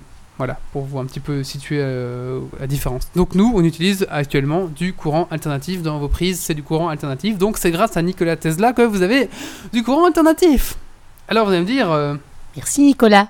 merci Nicolas. Merci Nicolas. Alors il faut dire que Nicolas... un- Attends, j'ai une question. Est-ce que ça a un rapport avec Nicolas Pimprenel de Bonne Nuit les Petits ou pas? Ah peut-être, je sais pas. Je sais pas. Que le marchand de sable, tout ça, je sais pas. Je sais Est-ce pas qu'il était alternatif ou pas le marchand de sable? Je pense qu'il était continu parce qu'il était là tous les soirs. Après, euh, je sais pas. Ah oui. Ça se vaut, ça se défend. Ça, ça se défend. Alors, donc, je reviens à, son, à sa petite histoire. Il déménage en Amérique où un certain Thomas Edison l'engage. Alors, euh, il faut dire que Thomas Edison était le grand défenseur du, con- du courant continu. hein. alors que Thomas Edison arrive, euh, alors que Thomas Nikola Tesla arrive avec son courant alternatif. Bon, euh, Nicolas, euh, Thomas Edison n'aimait pas trop euh, ce Nikola Tesla parce que il était un peu plus intelligent que lui et surtout il aimait pas ce courant alternatif parce qu'il trouvait plein de défauts, notamment sa dangerosité. Vraiment. Oui. Il aimait pas les hipsters, quoi, c'est normal. Voilà, et sa dangerosité. D'ailleurs, plus tard, euh, en Amérique, il fera des démonstrations euh, sur, un, sur des chiens, sur des animaux, euh, du, du- des, résultats, des dons, enfin, pour démontrer aux gens, que, braves gens, euh, que le courant alternatif est très dangereux. Il électrocutait des chiens avec un courant alternatif, alors qu'il montrait qu'avec le courant continu, le chien n'avait rien. C'est normal. Ah bah, c'est intelligent ça. Voilà, c'était pour montrer que c'était dangereux. Il n'y avait pas la SPA à l'époque. hein. Il n'y avait pas l'SPA, tout à fait. Alors en 1883, donc il euh, finit enfin la construction de son premier, premier moteur à induction, donc qui permet de générer justement ce courant alternatif. Donc là, il, a- le, le peaufine vraiment. Il faut dire qu'il avait commencé à travailler en Europe dessus à partir d'un de ses mentors, mais qui avait fait un moteur, mais qui marchait pas trop bien, qui faisait plein d'étincelles. Enfin, c'était plus un bordel que Qui ne fonctionnait pas qui du tout, fait. du tout. Alors que lui, il a vraiment euh, perfectionné. Euh, donc à l'âge de 28 ans, oui, donc voilà, il arrive en- enfin aux États-Unis et il arrive à New York. Alors il faut savoir que donc ce courant continu avait pas mal de de comment on appelle ça? De, de choses négatives, de, de dysfon- dysfonctionnements. De défaut. il y avait beaucoup d'accidents, euh, des pannes à cause de ce courant, il y avait beaucoup d'incendies. Et euh, le problème de- de- du courant continu, c'est qu'il était difficilement acheminable sur des longues euh, durées. Donc c'était maximum 2 miles. Euh, je sais pas combien ça fait en kilomètres, me demandez pas, je je sais jamais. Doit, pas, ça doit Mal, être ça euh, fait, euh, kilomètres ça demi, fait non 12 km. 12 km, voilà. Au plus de 12 12, miles. 14. 12 14. 2000 2000 miles. 2000 miles. Ah, 2000 miles. 2000 miles T'as dit 2000 deux, hein. miles Ah, j'ai dit 2 miles. Ça non, fait, ouais. Fait, miles. fait x8, euh, x8.4 grosso merdo quoi. Ok. Donc, euh, ça veut dire que les centrales électriques devaient être très près des villes euh, qui devaient fournir. En x2.4, je te dis merde. Alors, euh, Telsa intervient, et d'ailleurs il déclare dans un, dans un truc qui dit euh, Celui qui arrivera à promouvoir ce, ce moteur à induction deviendra riche. Bon, là, alors Edison il est pas content, il fait je suis pas content. Je suis riche et pourtant j'ai votre courant alternatif. Et donc, du coup, il décide de l'envoyer un petit peu dans une voie de garage et il l'envoie pour réparer un bateau, euh, une grosse. euh, un paquebot. Voilà. Et donc, il part euh, réparer un paquebot pendant un an et il le remet à, à flot, il refait le système électrique, etc. avec son fameux courant alternatif.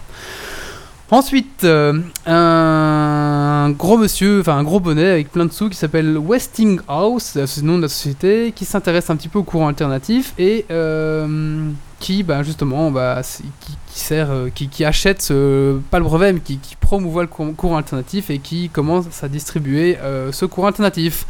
D'où là, on commence à voir l'immense bataille Thomas Edison versus Nikola euh, Tesla ou courant continu contre courant alternatif.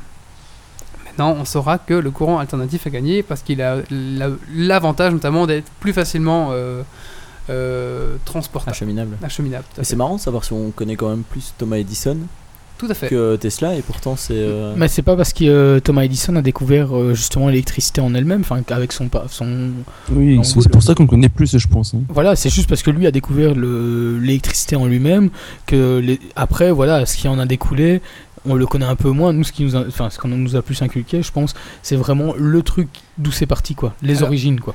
Alors, il faut Il me savoir. semble que c'est pas Thomas Edison qui a inventé, les- qui a pas c'est pas lui qui a découvert l'électricité, qu'il a piqué l'idée à un autre et que c'est lui qui a été connu à en fait. non, c'est, ils ont découvert, c'est euh, en même Bell, temps. ça, qui a, déc- qui a piqué l'idée du téléphone. euh, Il me semble que c'est un Belge Non. à la base qui a découvert l'électricité. En fait, si je ne me trompe Ou, pas, euh, Je sais pas, je- Thomas Edison, je sais pas. Je sais, pas je sais bien. En fait, Thomas Edison, c'était le premier, donc là, comme on le dit dans le pour l'ampoule électrique. Ah oui. Et en fait, euh, c'est euh, par rapport aux inventeurs, à l'époque, ils arrivaient tous à inventer à peu près au même moment. Ouais, Et genre, ça, ça, se jouait vraiment à 20 jours, quoi. Il faut C'est savoir. bien qu'il ait déclaré que ça y est, j'ai inventé ça et En fait, ils ont tous découvert à peu près la même de chose au même, au même moment, quoi, mais à des endroits différents. Et bon, ben, le temps que chacun le déclare, ben, ils avaient tous déclaré à peu près en même temps, quoi. Il faut savoir aussi que Thomas Edison est américain de souche, alors que Nikola Tesla a été naturalisé américain. Donc, je pense qu'il que serbe au départ. il y a un petit Ah, côté. à l'époque, c'était pas la, C'est l'Amérique, c'était pas la classe à l'époque. hein. C'était un, un peu le, le- c'était un peu les, les, les étrangers à l'époque, les Américains. Oui, mais je pense qu'alors, du coup, dans l'histoire, les Américains ont préféré retenir Thomas Edison. Du coup, enfin, je sais pas, ça c'est mon avis personnel. Enfin, soit. Donc, ça, c'est pour son installation en Amérique. Euh, on arrive à le courant alternatif, etc. Maintenant, j'ai un petit peu passé en, en revue. euh, Il faut dire que Nikola Tesla a 700 brevets à son, à- à son actif, c'est énorme. Mais euh, là, je vais repasser. Comme ma bite. Comme t'habites. Mais là, je vais repasser euh, en rapidos euh, les grandes inventions qu'il va faire, qui vont vraiment euh, encore maintenant on utilise ces inventions. Alors, il va inventer là, ce qu'on appelle la lampe à pastille de carbone. Donc, euh, c'est une lumière à haute fréquence qui va inspirer le futur concepteur du tube à néon. Donc, c'est grâce à lui qu'on a, qu'on a trouvé le On a des néon. de merde tous les jours. Le microscope électronique et l'accélérateur à particules, ça vient de là. Ensuite, euh, il a inventé l'avion à décollage vertical.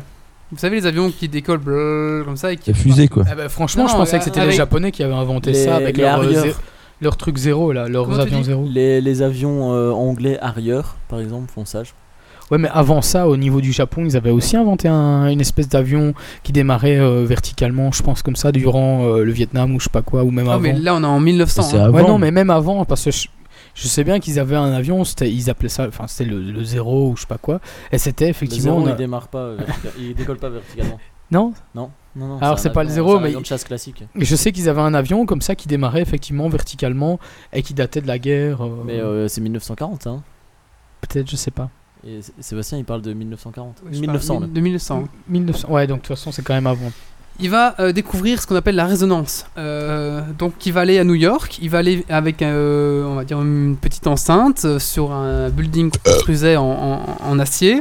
Et il va faire rentrer en résonance le building, ce qui fait que les poutres ont commencé à vaciller dangereusement à tel point que les, ouvriers y travaillaient, parce que lui il a fait ça quand les ouvriers travaillaient dessus, il pensait pas que ça allait marcher aussi bien, je sais pas, que les ouvriers ont cru qu'il y avait un tremblement de terre.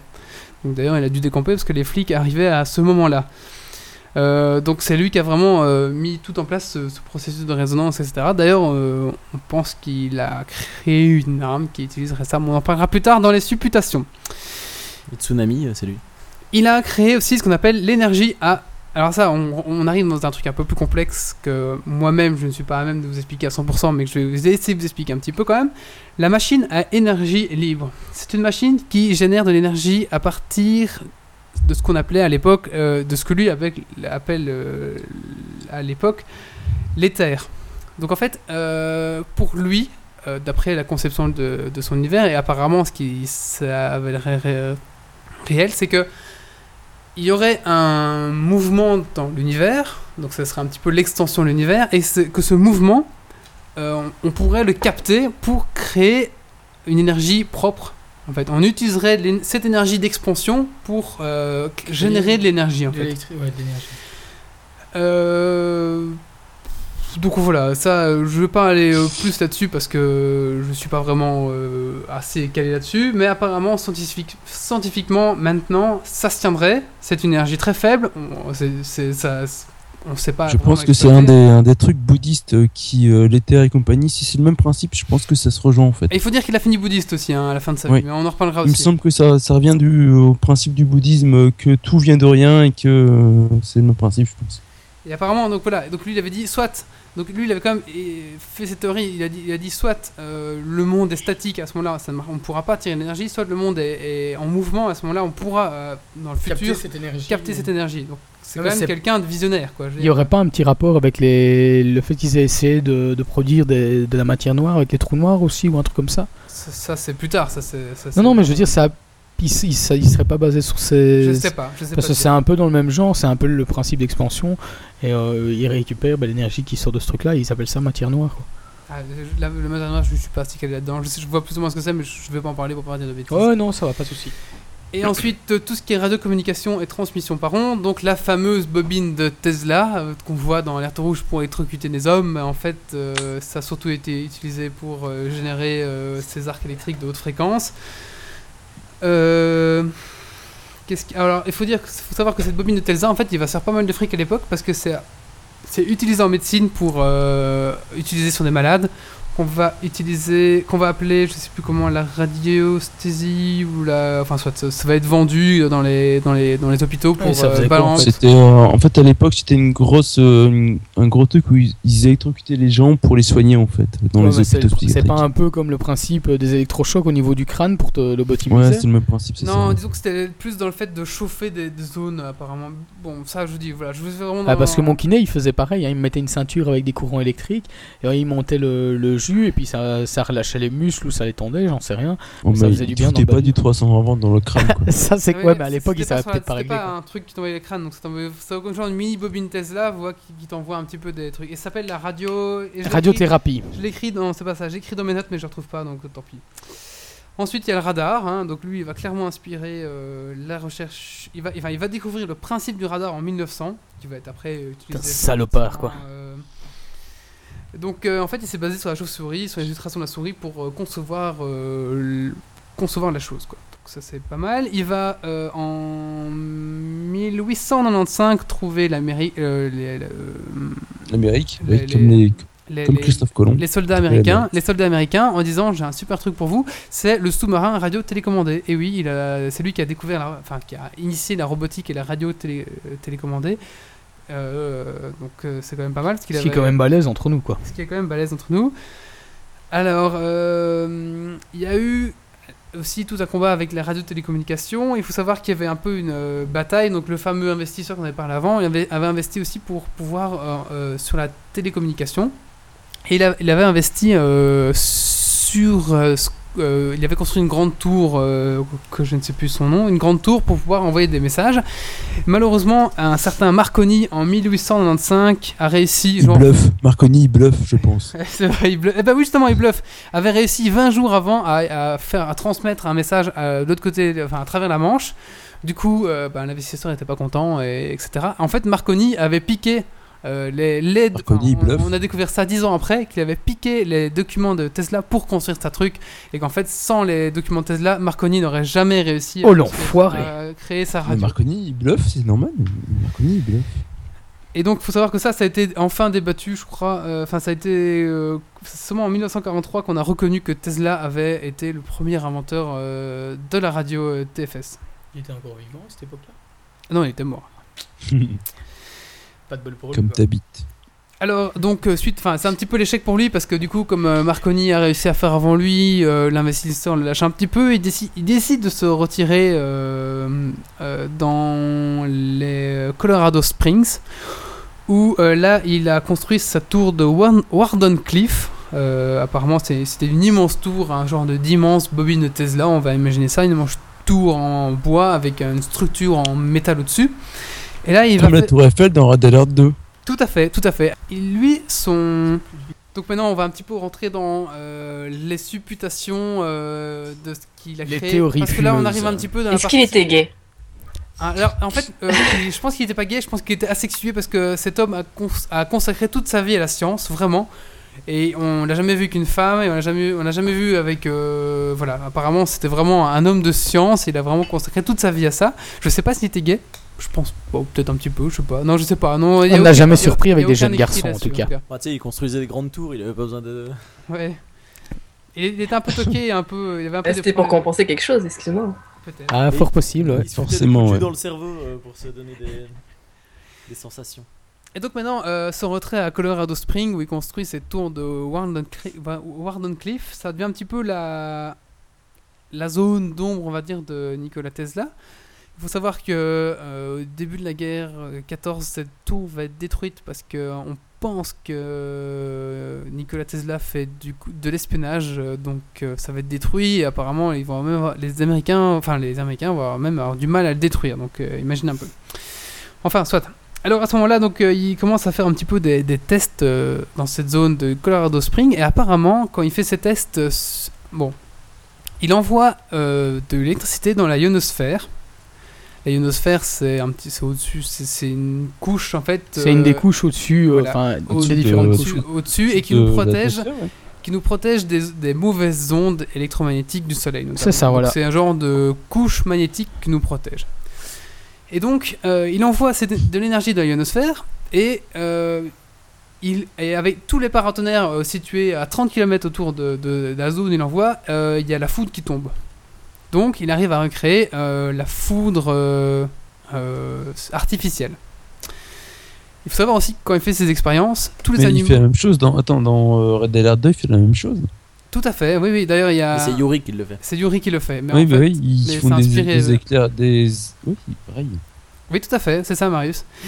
Et il faut savoir que quand, quand il fait ses expériences, tous les animaux, euh, même les poissons à 30 km autour de la zone, fuient la zone.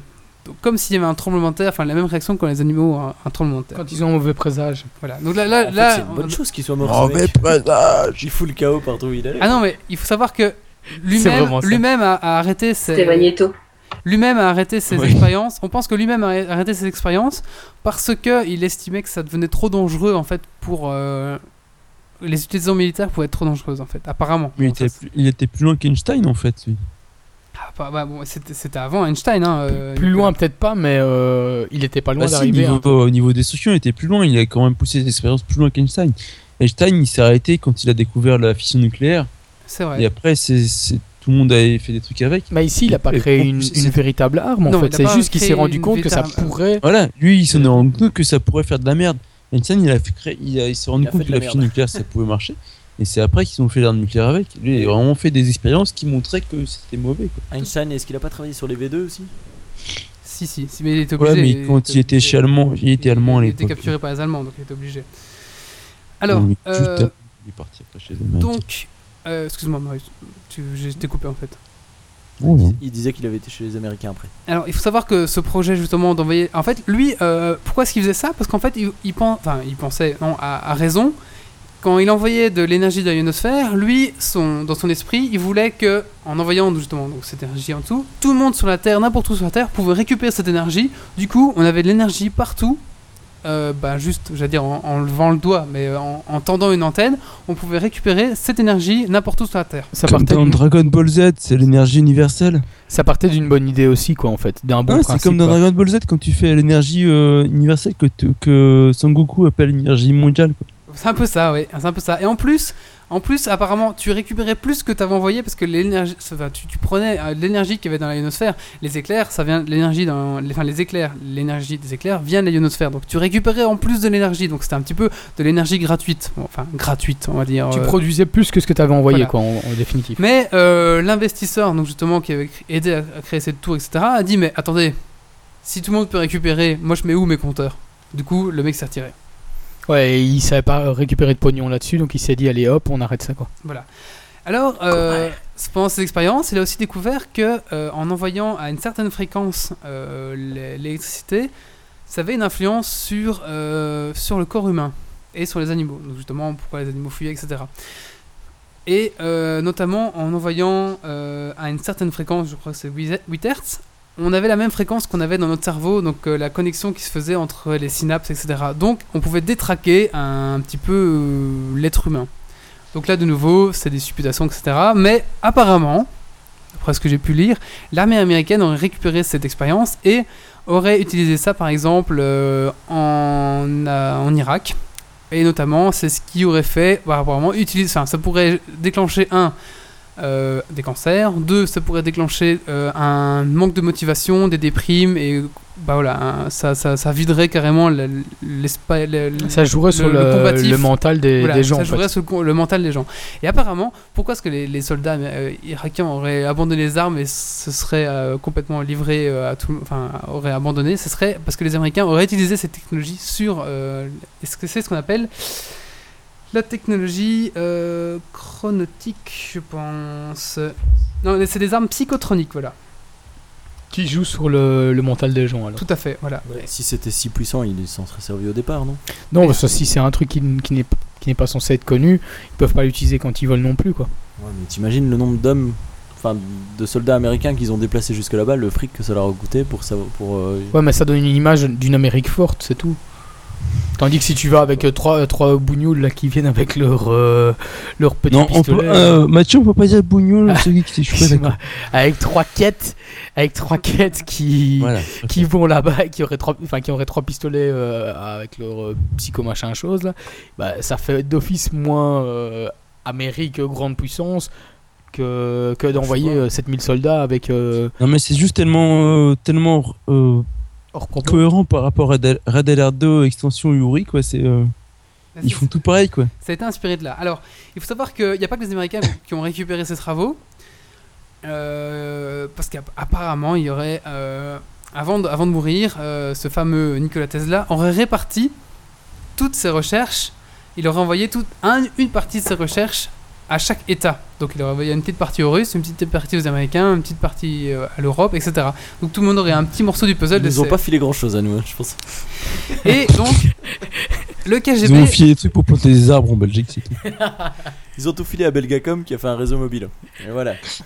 Le- Le- Apparemment, euh, Boris, euh, Boris Yeltsin aurait reconnu en 1989 que le KGB, en son temps, avait étudié sur euh, un système d'émission ELF qui, en fait, euh, était tué à distance en, en créant un arrêt cardiaque, justement sur le même principe de on utilise l'onde qui fait que le cœur tourne. euh, Ça fait un peu voilà. penser euh, au professeur Non, mais Xavier ça, quoi. dans, dans Red Alert 2, on pouvait faire ça aussi. On aurait Hein d'alerte, on peut faire ça aussi. Ou aussi au professeur Xavier qui à distance peut tuer euh, la, la personne qui veut quoi. Oui, c'est ça aussi. Même principe quoi. Alors, euh, Ça fait geek. Il y a eu aussi un cas euh, à New York où euh, pendant euh, une nuit complète, euh, New York, après une aurore boréale, aurait été coupée complètement. euh, il n'y aurait plus de jus. Les centrales auraient sauté. Et euh, on pense que ça serait euh, les, le KG, enfin, les, les- les Russes qui, avec euh, le même principe, auraient surchargé les centrales euh, de l'Amérique et du coup qui auraient complètement disjoncté. C'est pour ça qu'il y aurait eu euh, un blackout total com- complètement pendant une nuit, quoi, parce qu'il aurait niqué les trucs. Alors que Nikola Tesla avait fait pareil à Colo- Colorado Springs en faisant ses expériences, il avait grillé une, cent- une centrale électrique qui était située genre à, à 50 km de là, quoi. Euh, on pensait que c'est parce qu'il avait trop tiré, mais en fait non, c'est parce qu'elles ont trop reçu. Donc ça- c'est vraiment le même principe, quoi. C'est euh, le même principe. C'est oui. la même idée, quoi. Alors il faut savoir que le, projet HARP existe, donc c'est le projet justement pour euh, gérer, envoyer de l'énergie dans l'ionosphère, existe toujours, les Américains utilisent toujours ce projet HARP, donc euh, si vous tapez le projet HARP dans, euh, sur internet, vous allez avoir un million de trucs, c'est incroyable. Voilà, alors il y a une dernière chose sur laquelle après je vais arrêter, c'est le rayon de la mort. Et oui, le rayon de la mort, c'est Nikola Tesla qui l'aurait imaginé apparemment.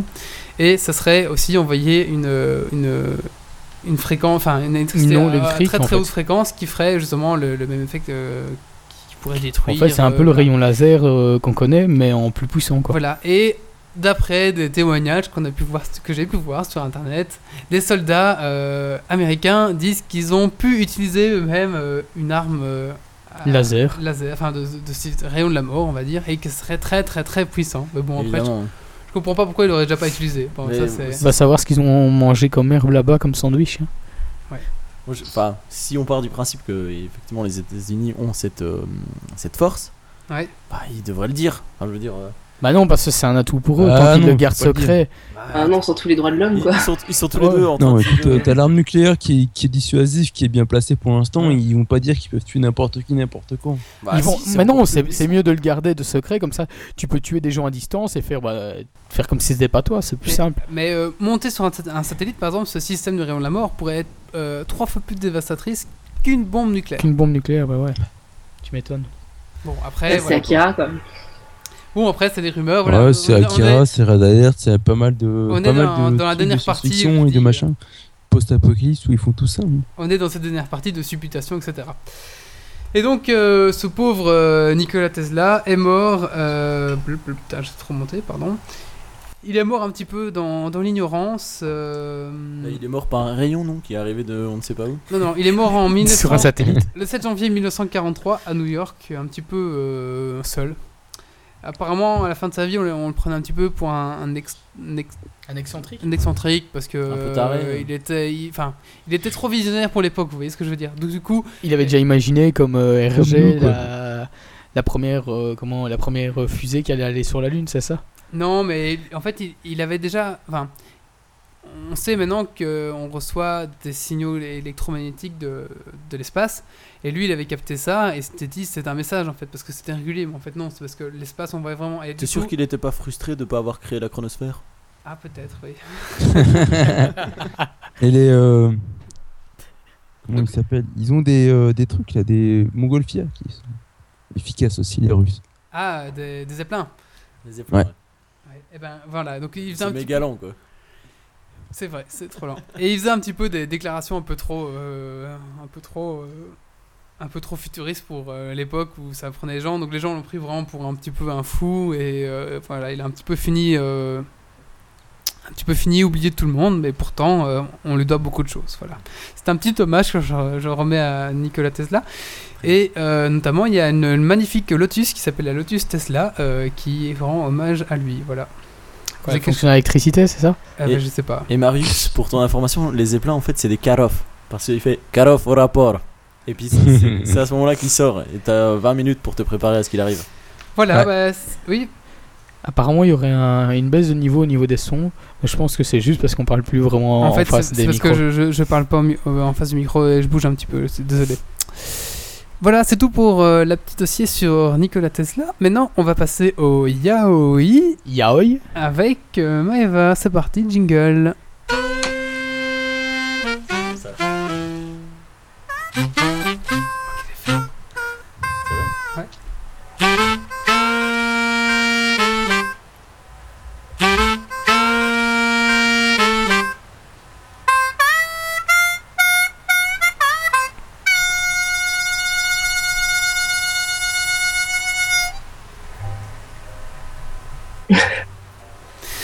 Prie, Maeva. Donc, euh, la Ah non, ce jingle me fera toujours rire.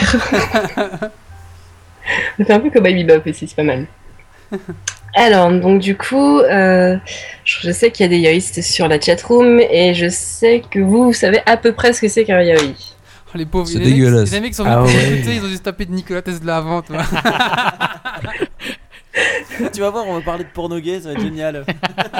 Donc T'inquiète ouais, alors, reste. déjà tout de suite, en fait, le, euh, le yaoi c'est un petit peu différent de, euh, du gay. Parce que euh, voilà, le, le gay c'est euh, c'est un mouvement, le LGBT, etc. Alors que le yaoi c'est vraiment un type de manga euh, euh, créé par des femmes pour des femmes et qui traite effectivement de relations entre hommes, mais euh, ce sont pas forcément des hommes euh, comme vous. C'est- En général, des- Ah bah merci, hein. non, en général, c'est un peu des hommes euh, Extraterrestre. Notamment efféminés, ce qu'on appelle les bichonen. et puis, surtout, voilà, dans, dans lesquels on, enfin, souvent, il est dit qu'on projette en fait euh, des, des idéaux, quoi. Donc, notamment des hommes qui savent faire la cuisine, etc. Et Ouais, euh, non, euh, ça veut dire quoi ça? Je suis pas d'accord. on est dans le cliché toujours. Hmm. Donc voilà. Et euh, le yaoi, c'est un terme euh, japonais à la base, mais dans son appellation, donc dans ce que je viens de vous dire, c'est-à-dire euh, ce qui désigne un, un type de manga où il y a des hommes qui ont des relations euh, homosexuelles, euh, au Japon, on appelle ça plutôt boys love. Et euh, est-ce que vous vous imaginez de quand ça date à peu près? Attends un instant, je suis en train de regarder sur Wikipédia. Moi je dirais l'Antiquité. Tricheur. C'est c'est de l'Antiquité, non? Non, parce que faut remonter Non, déjà le, man- le manga euh, moderne, il date des années euh, fin des années 50. Ah, je croyais que c'était grec. Et non. Le manga toujours été en euh, avance sur euh, les yaoi, en fait, il est né de deux courants.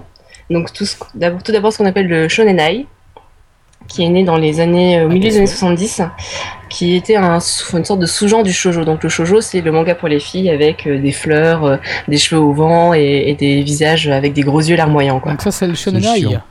Donc, ça, ouais, voilà, c'est shonenai et euh, C'est chiant. particulièrement le shoujo. ça dépend des points de vue. Et euh, ça, re- ça représentait en fait une sorte de forme d'émancipation euh, par rapport au, au shoujo. Candy sur, euh, sur, sur le chatroom, on dit Shonai égale Candy. Non, c'est shoujo égale candy. Change autant pour moi. Shoujo. Donc ouais, le shoujo c'est vraiment le manga pour filles. Et euh, genre Sailor Moon, voilà. Vous voyez, Oui, Sailor Moon. Sailor cossins- Moon en tête, ça, c'est- bien ça. Ouais, enfin shoujo c'est le, le manga un peu cucu pour, euh, enfin un peu gentillet pour euh, pour tout le monde quoi, on va dire, mais principalement Voilà. pour les filles quoi.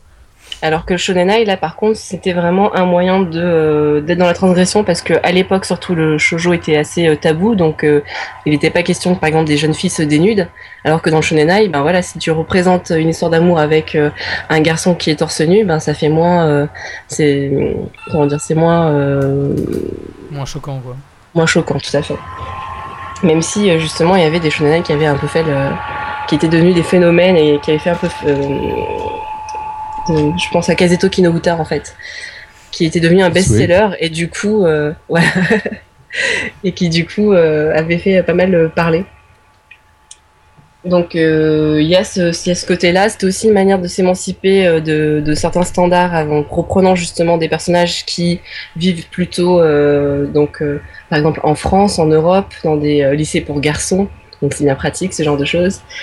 Euh, donc voilà, et donc ça c'est une des racines en fait de, du yaoi. Et puis il y a un deuxième courant qui se nomme justement yaoi et qui fait référence à la culture des fans, donc à ce qu'on appelle les dojinshi. Est-ce que vous voyez ce que c'est? Euh, Non, pas non, tes pas du tout. Alors, savonnette, ça désigne en fait, c'est euh, donc c'est- c'est souvent érotique, même principalement érotique, et ça désigne des sortes de fanzines. En fait, c'est des mini mangas, voilà, amateurs, et euh, qui étaient euh, voilà des parodies porno de mangas. C'est à peu près ça. C'est pas le truc où ils reprennent euh, des héros qui existent déjà et qu'ils en et qui en font des fait. Ouais. des, Donc ouais, des vous avez filé une petite mais- image avec du Dragon Ball Z en, en doujin. Ça, Je sais bien qu'ils font souvent ça euh, au Japon, c'est reprendre des, des héros qui existent déjà et euh, Voilà. Et à l'époque, euh, ben, les, gros ça. cartons, c'était notamment euh, Senseiya, donc les Chevaliers du Zodiac. Là, en ce moment, c'est euh, du Tiger and Bunny, par exemple. Qui était Naruto, entre- c'est euh, qui étaient quand même Naruto, du nous, euh, Bleach. euh, voilà. un peu gay quand même quand on les regardait avec leurs collants et leurs petites armures. Faut avouer que ça, ça faisait déjà gay quoi. Euh, on voit ma tête sur le live, je suis pas d'accord là par contre. Donc non, c'était l'image juste avant, c'était la numéro 2. Ça, c'est la 3. Et euh, donc le yaoi, c'est l'acronyme d'un certain phrasé euh, japonais qui, s'appelle Yamanashi Ochinashi Iminashi. Ouais, c'est super compliqué à traduire en français, mais en gros c'est euh, euh, pas de climax, pas de but, pas de sens. Donc euh, en gros ça servait à rien et c'était de la merde et c'était une manière un petit peu euh, voilà péjorative, insultante de, de grands mangaka euh, d'appeler cette, cette pseudo littérature de fans quoi. Et euh, les fans justement, ce qu'on appelle les chez nous les yaoïstes et au Japon les fujoshi, elles l'ont détourné en Yamete Oshiri ga Itai. Ce qui veut dire arrête, j'ai mal au cul. Ce qui est quand même très clair hein, entre nous. oui, Voilà. ça c'est. euh, répète, c'était très bien. J'aime bien. C'est comment Donc, on- dit, Yamete- Arrête, j'ai mal au cul. Ouais, Oui, arrête, j'ai mal au cul. Donc en Yamete japonais. Oshiri ga Itai. Ah voilà. Et euh, est-ce que vous saviez que euh, finalement c'est pas quelque chose inventé par euh, voilà des, des japonais obsédés euh, totalement farfelus? Il y a un équivalent qui existe aussi donc aux États-Unis et qui depuis évidemment s'est réparti un peu, un peu enfin répandu pardon un petit peu partout, Quoi dans les comics? Notamment dans les comics et ça s'appelle le slash. Et c'est né exactement à peu près au même moment donc au milieu des années 70 où pareil encore donc, dans les milieux de fans et là on est plutôt dans la fanfiction que justement que dans le que dans le dessin euh, les, les femmes euh, écrivaient des fanfictions sur euh, Star Trek et sur Star Wars. Donc vous pouvez retrouver euh, des... Il y a des yaoi Star Wars? Voilà. Et oui. Attention là, t'as trou- t'as trouvé un nouvel, euh, un nouveau fan potentiel quoi. Ah bon?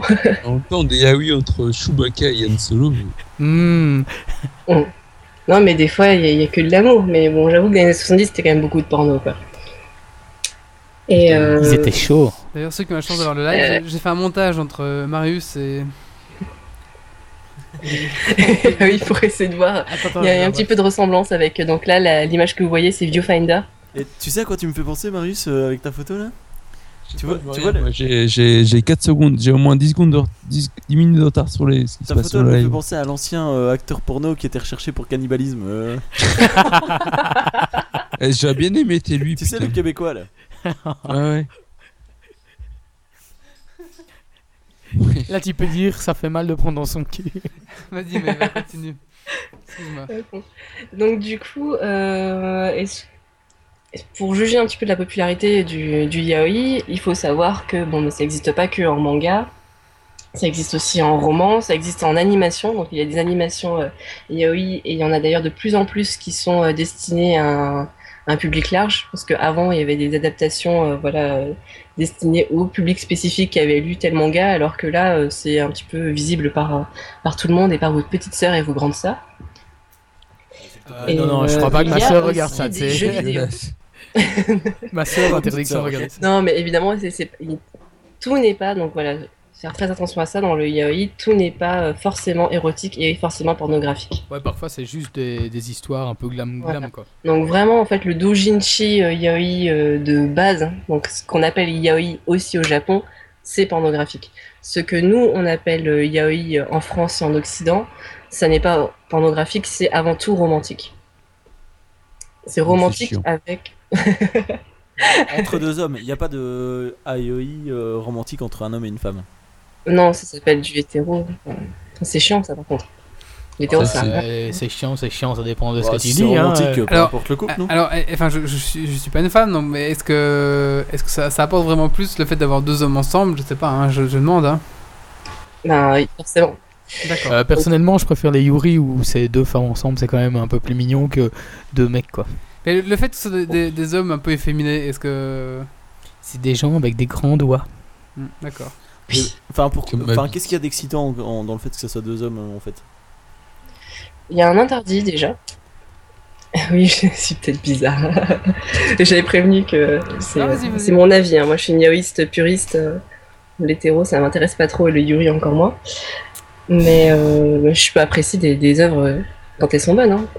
Donc, comme je pense que vous, vous pouvez apprécier un yaoi parce qu'il existe un yaoi pour absolument tout le monde. C'est ma conviction. euh, je suis sûre que forcément il y aura. euh, Ouais, mais tu ne crois pas que c'est un effet de mode qui est arrivé? Parce que moi, je me rappelle quand j'ai commencé le manga, des yaoi, ça existait pas, quoi. C'est arrivé bien après. Et depuis non, que. ça, ex- ça a toujours existé, mais en fait, Ouais, euh, en France, c'est pas, arrivé en 2000. Le tout premier manga qui a été publié, ça s'appelait euh, Desuei since. euh, Ouais, mais moi, je suis 1999. belge, tu vois. Et en Belgique, je peux t'assurer, il y en avait, mais il y en avait Stagiaire, euh, tais-toi, t'es has-been. Ok, ça va, je dis plus rien. Non, non, par contre, après, ça a ça. mis du temps pour être populaire. C'est-à-dire qu'effectivement, entre la première publication, euh, donc en 2000, euh, il a fallu attendre 2009 pour que ce soit vraiment euh, partout dans vos furets, vos FNAC, euh, vos librairies, où forcément vous aurez euh, voilà, une étagère spéciale dédiée euh, au yaoi. Ça- je trouve, enfin, en tout cas, moi, dans le magasin où je vais, je trouve que ça touche quand même blindé les, les jeunes filles, enfin, les, les jeunes adolescentes, quoi, qui, qui kiffent blinder ça, quoi. Ah bah oui, mais de toute façon, ça a été euh, créé pour elles, donc forcément, euh, vaut mieux que ça les touche, sinon ça, ça veut dire que ça marcherait pas. Mais du coup, tu t'identifies pas trop à l'histoire, puisque c'est deux hommes. Et que- enfin, toi, t'es une femme qui lit ça. C'est un peu comme nous, les hommes, qui aiment bien les lesbiennes, quoi. On s'identifie pas spécialement à elles, mais on aime bien ça, quoi. Ben là, si justement, non, parce que, à euh, comme je disais, c'est un manga qui, euh, donc, enfin, dont le traitement est forcément aussi fait pour le public dit féminin, donc notamment euh, traitement psychologique, c'est-à-dire que dans les relations entre les personnages, euh, il y a d'abord une relation de savoir euh, comment il va dépasser certaines barrières psychologiques ou sociales. Donc ça, moi, c'est en, en général, ce qui m'intéresse le plus, c'est les, euh, C'est pas. les yaoi sociaux euh, où voilà, il y a, il y a un truc à faire. euh, Comment mec, à la euh, je base, peux sortir avec quelqu'un alors que je vise le poste de président euh, de mon entreprise, quoi. Il n'y a, pas aussi le fait, genre, mais ça aussi bien dans les yuri que dans les yaoi. euh, le principe, en fait, à la base, ils sont pas spécialement homo, mais euh, il y en a un qui tombe amoureux l'un de l'autre, enfin, il- qui tombe. Exactement. voilà. Ouais. Et il le devient, et on voit vraiment le, le- comment, la recherche psychologique qui va avec, où il commence à admettre, mais tout doucement, qu'en fait, il est peut-être gay, puis jusqu'au moment où il, il le devient vraiment, et il et il l'accepte, en fait. Ouais, même très souvent, justement, dans les yaoi classiques, parce que là, c'est encore un, un petit peu en train de, de changer, ça évolue tout le temps. Euh, Il y avait ce côté-là où, euh, non, je ne suis pas gay, je t'aime toi, je t'aime plus que tout, mais je, mais je ne suis pas gay. Ouais. Et euh, donc pourquoi? Parce que là, encore une fois, là, on parle vraiment de euh, d'amour absolu. C'est des, euh, c'est pas euh, l'amour, chiant de lycéen, c'est c'est quand même très romantique et très soft en fait, le yaoi au final, non? C'est ça, ouais, comme le yuri. c'est très romantique. Après, pas forcément très soft, mais parce qu'il y a justement, euh, il y a un des thèmes récurrents, donc qui Alors, ce qui- fait beaucoup parler, c'était le, enfin, Je vais être- pas je forcément le viol, mais en tout cas le, le côté non consensuel des, euh, des relations sexuelles au début, en tout cas entre les personnages. Alors, je vais être un peu cru, mais euh, est-ce qu'ils Ouais. se foutent des bites dans le cul quoi? Ah bah oui. Bah là, Viewfinder, euh, Ouais, mais tu ne le vois pas spécialement. View-. Viewfinder, c'est quand même très connu parce que euh, il y a cette, euh, c'est au premier chapitre, je ne sais même plus les filles, je crois que c'est oui, c'est au premier chapitre où euh, tout de suite on, on, on attaque le vif du sujet avec euh, donc il y a le personnage le plus fin là, il s'appelle Akihito, euh, il est photographe et euh, disons que ses pellicules ne vont pas forcément au bon endroit quoi. Oh. Exactement. Et euh, donc voilà, Viewfinder, pourquoi j'avais choisi ce, ce manga-là? Parce que c'est un des plus populaires et en même temps c'est vraiment un des plus clichés sur les codes du yaoi avec euh, forcément ben, voilà, le, le plus fin, euh, c'est le, ce qu'on appelle le hooké. Donc c'est celui qui va s'en qui va s'en prendre plein le cul. Et euh, C'est le soumis, Et en le- fait. Non, c'est le Surimi. Et le sémé, donc euh, que vous voyez, qui est euh, fort riche, fort costaud. Qui, euh, qui, lui, on peut l'associer un peu au maître, quoi. Donc, c'est un peu du bondage SM, quoi. Mais celui de la ouais, photo, bah, surtout euh, dans Viewfinder où il y a beaucoup Ah, si justement de cette le- relation euh, dominant-dominé. euh. Ah, si on parle de mondage ASM, moi, je veux bien discuter, mais tant qu'on peut pas dans mon cul, ça. Donc, ouais. Mais après, il y a des versions aussi, justement, beaucoup plus, euh, comme je disais, ce que le Boys Love.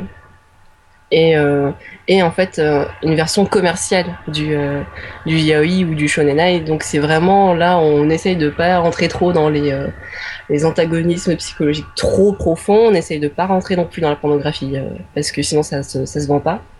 Et on essaye plutôt euh, d'être dans le, Dans le psychologique des personnages, quoi. Dans le. dans, ouais, dans la psychologie, mais euh, pas que ce soit euh, trop, trop grave en fait. Il faut, par exemple, celui qui marche très très bien en ce moment, ça va être aussi du Junju Romantica, par exemple.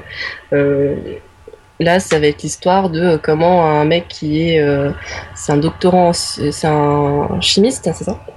Un professeur de chimie dont euh, l'assistant est fou amoureux, sauf que ce professeur de chimie là, il a un problème, c'est qu'il est les gays. Simplement parce que son petit frère, en fait, qu'il adorait, est, est gay et s'est mis en couple avec l'amour de sa vie, et du coup, ça va pas, quoi. Et donc, ça, euh, il y a plein de situations euh, très très comiques sur comment euh, leur relation va pouvoir euh, évoluer de euh, je hais les gays à euh, bah, ok, euh, si tu m'aimes, euh, je veux bien que tu. Je, je ne dirai rien, mais euh, ça va, je vais pas te taper si tu, si tu me fais un bisou, quoi. Est-ce que Wally, tu pourrais changer l'image qui est sur l'écran? Ça commence à être un peu. Ça me donne envie de vomir. Arrête, euh, depuis tantôt, t'arrêtes pas de te caresser en regardant Ouais. l'image. On passe de deux mecs à trois mecs. Donc voilà. Et, euh, donc les termes qu'il faut connaître un petit peu en yaoi, c'est euh, la différence entre le yaoi et le shonenai. Souvent, c'est que on va dire que le shonenai euh, actuel, même si là il est en train de, encore une fois, ça évolue, donc le shonenai actuel est en train de redevenir au bon vieux shonenai des années 70 euh, où euh, t'avais euh, plein, plein de drames et plein de tragédies. Mais le shonenai euh, de, des années 90 et des années 2000, c'est en fait euh, des garçons où même jusqu'à la dernière page, tu ne sais même pas s'ils vont se faire un, un bisou sur la bouche ou pas quoi. C'est vraiment plutôt sur les amitiés ambiguës et euh, et Ça le- ressemble un peu au shoujo en fait, mais en version gay, quoi, on va dire. Enfin, en version. Euh, bah, non, enfin, shoujo ils se font quand même un bisou à un moment quoi, alors que Ouais, mais là, parfois, ça- c'est vraiment Je veux dire, parfois tu dois quand même attendre euh, 15 bouquins avant qu'ils se fassent le premier smack, quoi. C'est ça. Voilà. Bah, c'est exactement la même chose avec le shonenai, sauf que le shonenai euh, souvent tu n'as pas 15 bouquins quoi, t'en as un et et, et- et c'est horrible. D'ailleurs, Pour euh, beaucoup, il y, a- il y a une sorte de frustration qui se crée comme ça. d'ailleurs, Mathieu, tu n'as pas remarqué que David euh, t'a jeté des coups d'œil euh, intéressés Des coups d'œil langoureux. Oui, oui. Allez, si tu veux, on peut rentrer chez moi, je te ferai lire quelques mangas. Et, euh, et le, le plus trash que tu aies pu lire, c'était quoi? Ouf. Alors, je vais me mettre à dos toute la communauté yaoïste, mais j'avais lu en fait euh, une série de b-boy magazines spéciaux euh, Shota. Et donc cela était vachement trash. Donc le Shota, c'est euh, c'est euh, l'équivalent du lolicon.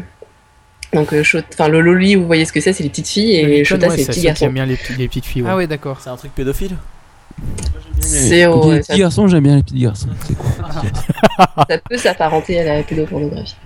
Bah, Il y avait au- ça, et sinon il y avait aussi un dojin euh, yaoi de Keroro qui était absolument génial. et, et qui m'a du coup rendu fan de Keroro. Je sais pas si vous voyez ce que c'est. Non, pas du tout. C'est euh, surtout en France en plus, c'est plutôt connu pour les, pour les gosses parce qu'en fait c'est des, des grenouilles martiennes qui arrivent sur euh, Terre. Ça va Et là dans ce dojinchi, euh, bah, elle prenait forme humaine, en c'était fait. beaucoup plus, euh, c'était assez, euh, assez festif. Festif, festif. Festif, oui, tout à fait. Fist. Oui, parce qu'il y en a un qui est un peu comme Nikola Tesla, voilà, c'est un inventeur, il fait, fabrique plein de machines bizarres. Je commence à avoir peur là. Et donc, ouais, voilà, je pense que dans les trucs les plus euh, tarés que j'ai pu lire, c'était ça. Si un auditeur voudrait se lancer dans. Enfin, une auditrice plutôt, hein, dans Tenter, le yaoi, euh, tu lui conseillerais le- lequel en premier et, et pour quel budget peut-être aussi? Hum, ben, je pense que je vais d'abord parler aux auditeurs. Oh, D'accord, auditeur. Donc, les auditeurs euh, qui se disent Ah non, mon dieu, le yaoi c'est absolument horrible. Et ben non, lisez euh, un, un shonenai qui s'appelle Acid Town, qui est euh, dans la collection Blue de Taifu. Déjà rien qu'au nom, j'ai pas envie. Euh, Blood. Non, justement, c'est ça va saigner. Mais bah, C'est, euh, là, est-ce que vous- après, euh, Ouais, sans souci, Sous le lien qu'on puisse les mecs sur le, sur le billet. On mettra dans le billet, ouais. bien sûr. Sinon, en Belgique, ici, il y avait aussi Nobra dans le même genre qui était assez soft, mais qui était vraiment pas mal euh, au niveau de l'intrigue. bras, c'est. euh, pas de soutif, c'est ça que ça veut dire? En gros, ouais. Nos bras, euh, pas de chocolat. hein. et, et donc pour les filles alors? Et pour les filles, du coup. Je pense qu'il vient de trouver le titre du podcast. Pas de chocolat. Ça va Et saigner pour, les, et pour les filles, qu'est-ce qu'il y aurait comme premier manga En France, euh, euh, beaucoup, beaucoup No Silent. No, Ouais. no Silent, c'est ça? C'est, euh, pardon, ça s'appelle. euh, ouais, j'ai la, donné la, la version japonaise. En français, ça s'appelle Silent Love. Ah oui, d'accord. Voilà, euh, pour commencer, c'est pas trop mal. C'est, ça peut être pas. euh, C'est pas trop un hardcore, canard, quoi. mais euh, c'est l'histoire en fait euh, d'un garçon qui est absolument euh, inexpressif euh, du visage. Et, euh, et donc euh, forcément, euh, dont le meilleur ami euh, va lui faire sa déclaration, et sauf que lui, il est vachement ému, il est trop content, mais il- ça se voit pas. Et donc c'est un petit peu euh, un- sur plusieurs chapitres comment ils arrivent à, à communiquer euh, l'un l'autre euh, avec ce, ce petit défaut, euh, ce petit défaut physique. Faut savoir quand même que les mangas en Belgique, enfin, par rapport à la France, en général, quand un manga sort en France, il faut attendre 2-3 mois avant que nous on l'ait euh, en Belgique, quoi. Donc, Enfin, euh, l'import, ça, si se c'est fait, nouveau, euh, euh, l'import, ça se fait régulièrement, quoi. C'est pas. Ouais, Ouais, non, mais je veux dire, si jamais, euh, enfin, si vous avez, si vous allez chez un libraire ou quoi que ce soit, faut pas, enfin, si c'est un manga qui est trop récent, faudra attendre un petit peu avant de l'avoir ici en Belgique, quoi. Je pense qu'une fois qu'il est sorti en français ou en France, tu peux l'importer assez facilement, quoi. Ah, c'est possible, hein, mais je veux dire, en tout cas, Moi, je- en plus, avec vos libraires belges, ils sont tellement cool qu'en général, tu fais une commande, euh, ça arrive vite, Ouais. non? Et tu peux, tu peux commander par internet aussi facilement, mais si t'es en Belgique, il faut arrêter. Donc, voilà. Et Et, donc- euh, ce que je voulais dire aussi, du coup, c'est euh, il faut distinguer le yaoi donc du yuri, qui va être son équivalent, mais avec euh, des filles. Donc euh, toujours euh, un manga euh, fait par des femmes pour des femmes, mais avec des filles comme Ah, protagonistes. c'est cool ça. et qui est Euh, plutôt bah, mignon, je veux dire. si c'est pas licencié en France, mais euh, il y a Maria Gasama euh, qui Oui. est en ani- un animé qui est le, le plus connu et le manga le plus connu, euh, je pense, en, en Yuri. En France, on a d'excellents Yuri qui sont euh, édités. Par contre, c'est des Yuri euh, lesbiens, donc c'est pas vraiment la même chose que le yaoi où justement, comme je vous disais, euh, il faut un petit peu distinguer euh, euh, les relations homosexuelles dans un manga yaoi que les relations homosexuelles qu'il va y avoir dans la vraie vie. Mhm. Et je dis bien un petit peu parce que voilà, c'est en train d'évoluer pour se, se rapprocher de ce qui se passe euh, dans la vraie vie. Euh, dans le Yuri, euh, qui est pour le moment édité en France, il y en a beaucoup qui euh, sont sortis de, de la plume de Ebine Yamaji, qui est une excellente. Euh, ah ouais. C'est vraiment une excellente au- auteure et qui pourtant justement elle, elle n'est pas lesbienne, mais elle a vraiment réussi à, à faire un manga qui c'est même de l'ordre du roman graphique, voilà, si vous voulez voir un petit peu la différence. Donc c'est beaucoup plus gros. euh, Il Et c'est très roman soigné. graphique. Roman graphique, c'est un mot interdit, ça, c'est un mot qui sert à rien. On dit bande dessinée et puis c'est tout. Bon d'accord, je suis, euh, je La suis aussi d'accord, c'est un manga. Roman graphique, C'est un gros manga. Voilà, c'est du manga, c'est de la BD, c'est roman graphique, c'est un truc de hipster. Là, Ça, ça dire. trop de trucs en fait.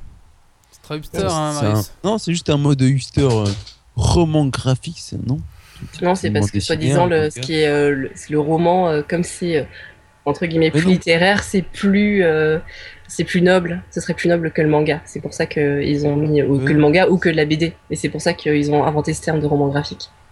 Ce mot sert à rien, c'est juste. Et donc, tu vas organiser un. Une convention, Une ouais. convention. Alors, tu peux parler La Yaoi. Yurikon, on... ça déjà été la deuxième édition. Mhm. Donc pour vous dire, hein, c'est quand même euh, le, enfin, le yaoi, ça marche bien en France euh, depuis quelques années. Et euh, ça consiste en quoi? Ben, C'est vraiment une convention euh, de fans euh, comme, comme pour toute autre chose, avec du euh, karaoké, du cosplay, des animations, des dédicaces, des stands voilà, d'auteurs, d'amateurs et de, et de professionnels aussi, donc que ce soit des goodies ou, du manga. Et tout ça, des projections aussi, du jeu vidéo aussi. Tout ça dédié au yaoi et au yuri. Et en fait aussi aux dérivés parce que finalement le, le bara, euh, donc euh, le bara là pour le coup c'est le manga euh, de gays pour les gays. Ça, ça compte aussi, ça marche vachement bien. Il y a quelques fanzines en, en France qui sont euh, assez, assez doués. Est-ce qu'il y aura des cosplays? Oui, il y aura du cosplay. Passé consos déjà, il y a- para, je suis pas sûr que j'ai envie de les voir. Par contre.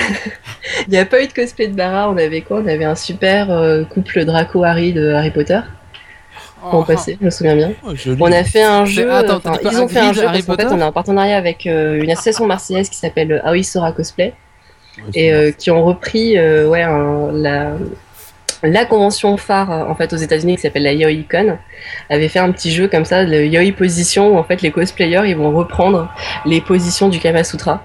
Donc c'est assez, euh, bah, c'est assez ludique, du coup assez rigolo et c'est pas euh, Attends, juste une autre petite question en fait, ça va se passer Ouais. où en fait? Parce que. à Lyon. Ah ouais, parce que je sais bien qu'il y a la Japan Expo qui se passe toujours en France, euh, à différents Il endroits. Ouais, mais euh, apparemment, il y a différents le- endroits maintenant. La, la JE à Paris et la, la Comic Con à Paris, c'est vraiment une usine, faut pas y aller. quoi. Euh, Faut, ouais, faut y aller le jeudi à la limite, mais pas les autres jours. Bah, C'est vraiment une trop grosse usine et il faut y aller si ça dépasse, euh, sinon euh, tu vas y passer des heures pour rien voir. Bah, vous, peut-être avoir un, un pass presse, non? Ben, on en avait, mais euh, c'est trop loin pour nous. donc, euh, Bah, disons que moi j'y allais avant pour les concours de cosplay avec mon ex, et je peux vous dire que c'est vrai qu'un jour c'était suffisant parce qu'après tu saturais blindé et t'avais plus envie d'y retourner quoi. Non, on avait des passes pour la Comic Con en fait, nous, c'est ça, Wally? Ouais, c'est ça, on a des passes pour la Comic Con, mais. De toute euh, façon, ça marche aussi. Parce que du coup, c'est euh, juste deux halls différents, mais euh, Euh, quand il y a une, une entrée pour la Japan ou une entrée pour la Comic Con, tu peux aller dans le dans l'autre hall. Oui, tout à fait. Mais comme. Honnêtement, euh, on n'était pas trop, on n'était pas trop intéressés. C'était un peu loin pour nous et puis. Euh, Et puis voilà. Puis c'était que deux places en fait de disponibles, comme nous on est 10 avec Geeks League, ben, du coup ça veut dire Ah que ouais. les gens devaient payer. Donc, Ah euh, oui, en en plus il fallait se payer l'hôtel, fallait se payer le, le. Ouais, c'est beaucoup de cher. beaucoup de trajets pour nous et beaucoup de. Voilà. Voilà. Après, on, a, dit- on a un podcast belge, un bordel. Hein. On ira encore une fois à la Comic Con en Eh, Belgique. D'ailleurs, je sais pas si t'as vu le. Est-ce que t'as vu le. Attention qu'en Belgique, maintenant, Donc on a je- beaucoup de. Non, non, je sais pas, je pense avoir fait un petit peu le tour de ce que c'est euh, que l'IAOI et est-ce que euh, vous avez peut-être des questions encore Concrètement, combien ça coûte et les dates et où c'est, voilà. Puis ça. Ah ben, l'IAOI Uricon, ça va coûter euh, 8,50€ le samedi et 8€ le dimanche. On a fait un pass aussi à 15€. Mhm. Ça, ça dure de 10h à 18h. Ouais. Et euh, ben c'est canon quoi. Juste euh, demander à n'importe qui qui était euh, qui était là l'an passé euh, si euh, vous êtes intéressé ou même si vous, vous êtes juste euh, vous découvrez à peine euh, le yaoi yuri, c'est vraiment un moment euh, où vous- forcément vous vous amusez quoi. Et donc, euh, même, si les gens sont pas prises de tête. euh, même si on n'est pas de la jaquette flottante, on peut y aller sans problème. ouais, ouais, vous serez surpris, euh, vous verrez plein de gens qui n'arrêtent pas de sourire et ça va vous fatiguer le visage, mais voilà. Ok. bah, ça donne envie en tout cas. Bah merci. Quelque chose à Merci à vous. rajouter ou? Euh, non, pas de rien, de- rien de spécial. Je crois pas avoir eu d'anecdote encore dramatique de yaoïste. Donc euh, j'a- j'attends. Je, je suis surprise de ne pas en avoir, mais j'attends. D'accord. Une dernière question pour moi. Oui. Vas-y Marius. Euh, quand- Quand est-ce que tu viens faire un. Quand est-ce que tu viens faire un IRL à Geeks League, Maëva Euh, ça dépend de où vous êtes déjà en Belgique. On est partout en Belgique. C'est pas grand. Hein. On est partout en Belgique. C'est. euh, Parce qu'on on était venu à Lille, on en- t'a pas vu. Hein. non, c'est vrai. Moi, je savais pas. On est- Euh, bah, une prochaine fois, ouais, à Bruxelles, peut-être. Allez, d'accord. Bruxelles, c'est un peu compliqué. Euh, Jean Blou, c'est possible. Namur, c'est possible. Bah écoute, de toute façon, sinon on peut, te, on peut te garder chez nous euh, une nuit et Allez, on bah, travaille le lendemain. hein. on va te Oui, c'est le- ça, on on faut va laisser- m'héberger en fait. On va laisser le mail. euh, ah oui, donc ça. stagiaire J'amènerai mon stock de yaoi et je vous ferai lire ça. Ça va, pas de soucis, je suis preneur. Tu peux écrire à stagiaire à geeksleague.be et il va te recevoir. Allez, tout de suite, on va finir avec le dernier coup de cœur, coup de gueule. Coup de gueule. C'est sur Taxon. Le dernier coup de cœur, coup de gueule, c'est sur Taxon Web. Vous savez, ce petit outil de la fédération belgique qui vous permet de déclarer votre, euh, vos impôts euh, online. Donc, euh, mercredi soir, je me dis, allez, c'est parti, je vais faire ma déclaration d'impôt. Et comme chaque année, je pense, bah, ça fait déjà 3 ans que je fais ma déclaration d'impôt, comme chaque année, j'ai oublié mon code PIN. Et oui, parce que vous avez ce truc, on l'utilise qu'une fois par an. Et quand vous allez à la commune, vous vous dites, bah, je vais mettre un mot de passe que je ne vais pas oublier. Mais c'est pas grave, vous vous dites, j'ai le code PUC avec, donc au cas où j'oublie, vous allez vous dire, c'est pas grave, je pourrais réinitialiser, il n'y a aucun souci. Et donc mercredi soir, solitude, vous retrouvez enfin votre code PUC, super. Vous retrouvez euh, votre euh, lecteur de carte euh, d'identité, super. Vous connectez au site, et là, on vous demande votre code PIN. Donc vous dites, ça doit être le code PIN de mon GSM. J'ai fait- j'ai dû, Les faire- couilles. j'ai dû faire ça, mais entre temps, j'ai j'ai changé deux fois de téléphone parce qu'on l'utilise qu'une fois par an. Donc vous utilisez deux, les deux codes PIN de vos anciens téléphones, il vous reste plus qu'un essai. C'est pas le bon, bien sûr. Ça doit être le code de ma carte de crédit. Du coup, ouais, voilà, Le coup de gueule, c'est pas 3 minutes, 2 secondes à la base. Oui, mais je sais, mais c'est pas grave. Et du coup, il vous reste, voilà, mais j'ai deux cartes de crédit. Du coup, j'ai bloqué ma carte PIN. Et c'est pas grave, vous dites, j'ai code PUC. Mais non, le code PUC, faut aller à la commune. Non mais c'est pas grave, tu peux demander à ce qu'il te renvoie le code PIN. Moi personnellement, ça fait un an que j'attends. Ah oui, d'accord. bon, voilà, c'était pour dire que c'était un petit peu de la merde et que franchement, avec le code PUC, on pourrait récupérer notre code PIN. C'est un peu bizarre. Attends, sans- il y a un autre truc qui est chiant aussi par euh, rapport à ça. Pour l'histoire aussi, euh, notre copain euh, Bob le Marin a fait de la promo pour. Euh, Eh ben oui. Taxon Web on, on voit sa tronche euh, Taxon Web et euh, il y a Namur derrière. Attends, en attendant, Taxon Web, c'est ça ne fonctionne pas sur tous les navigateurs. Non, Donc si tu veux y aller, voilà. Et sur Internet Explorer, même pas sur Google Chrome. tout Parce que euh, Bah, moi, bravo, bah, bravo quoi. Voilà. Bien vu. Et Mais attends, Google il- Chrome, c'est pas encore sûr. Attends, il y a encore quelques années, Firefox, ça ne fonctionnait pas non plus. Hein. Donc t'avais juste Internet Explorer, point barre. Maintenant, ils ont quand même Internet Faut Firefox. savoir qu'en Belgique, ils ont interdit euh, depuis un moment Firefox et qu'ils sont tous euh, iOS 6. Ouais, Donc, c'est- Ils ont arrêté de faire ça. On va sur quoi? Sur Opéra Non, euh, ils bossent où euh, ils ont ils ont décidé il y a il y a quoi il y a deux ans. Ils ont dit euh, ouais non on bosse pas sur Fire- on bosse sur Firefox non? Ils ont dit on bosse sous IE6 c'est c'est tout. D'accord, il, il commence à perdre ses voyelles, si. vous inquiétez pas, c'est normal. on va finir ce podcast avec justement, on, a- on avait parlé, mais on vous l'ai pas mis, c'est un, c'est Super Mario Bros euh, joué avec une bobine de Tesla, comme ça on a un aperçu de ce que ça donne. C'est parti.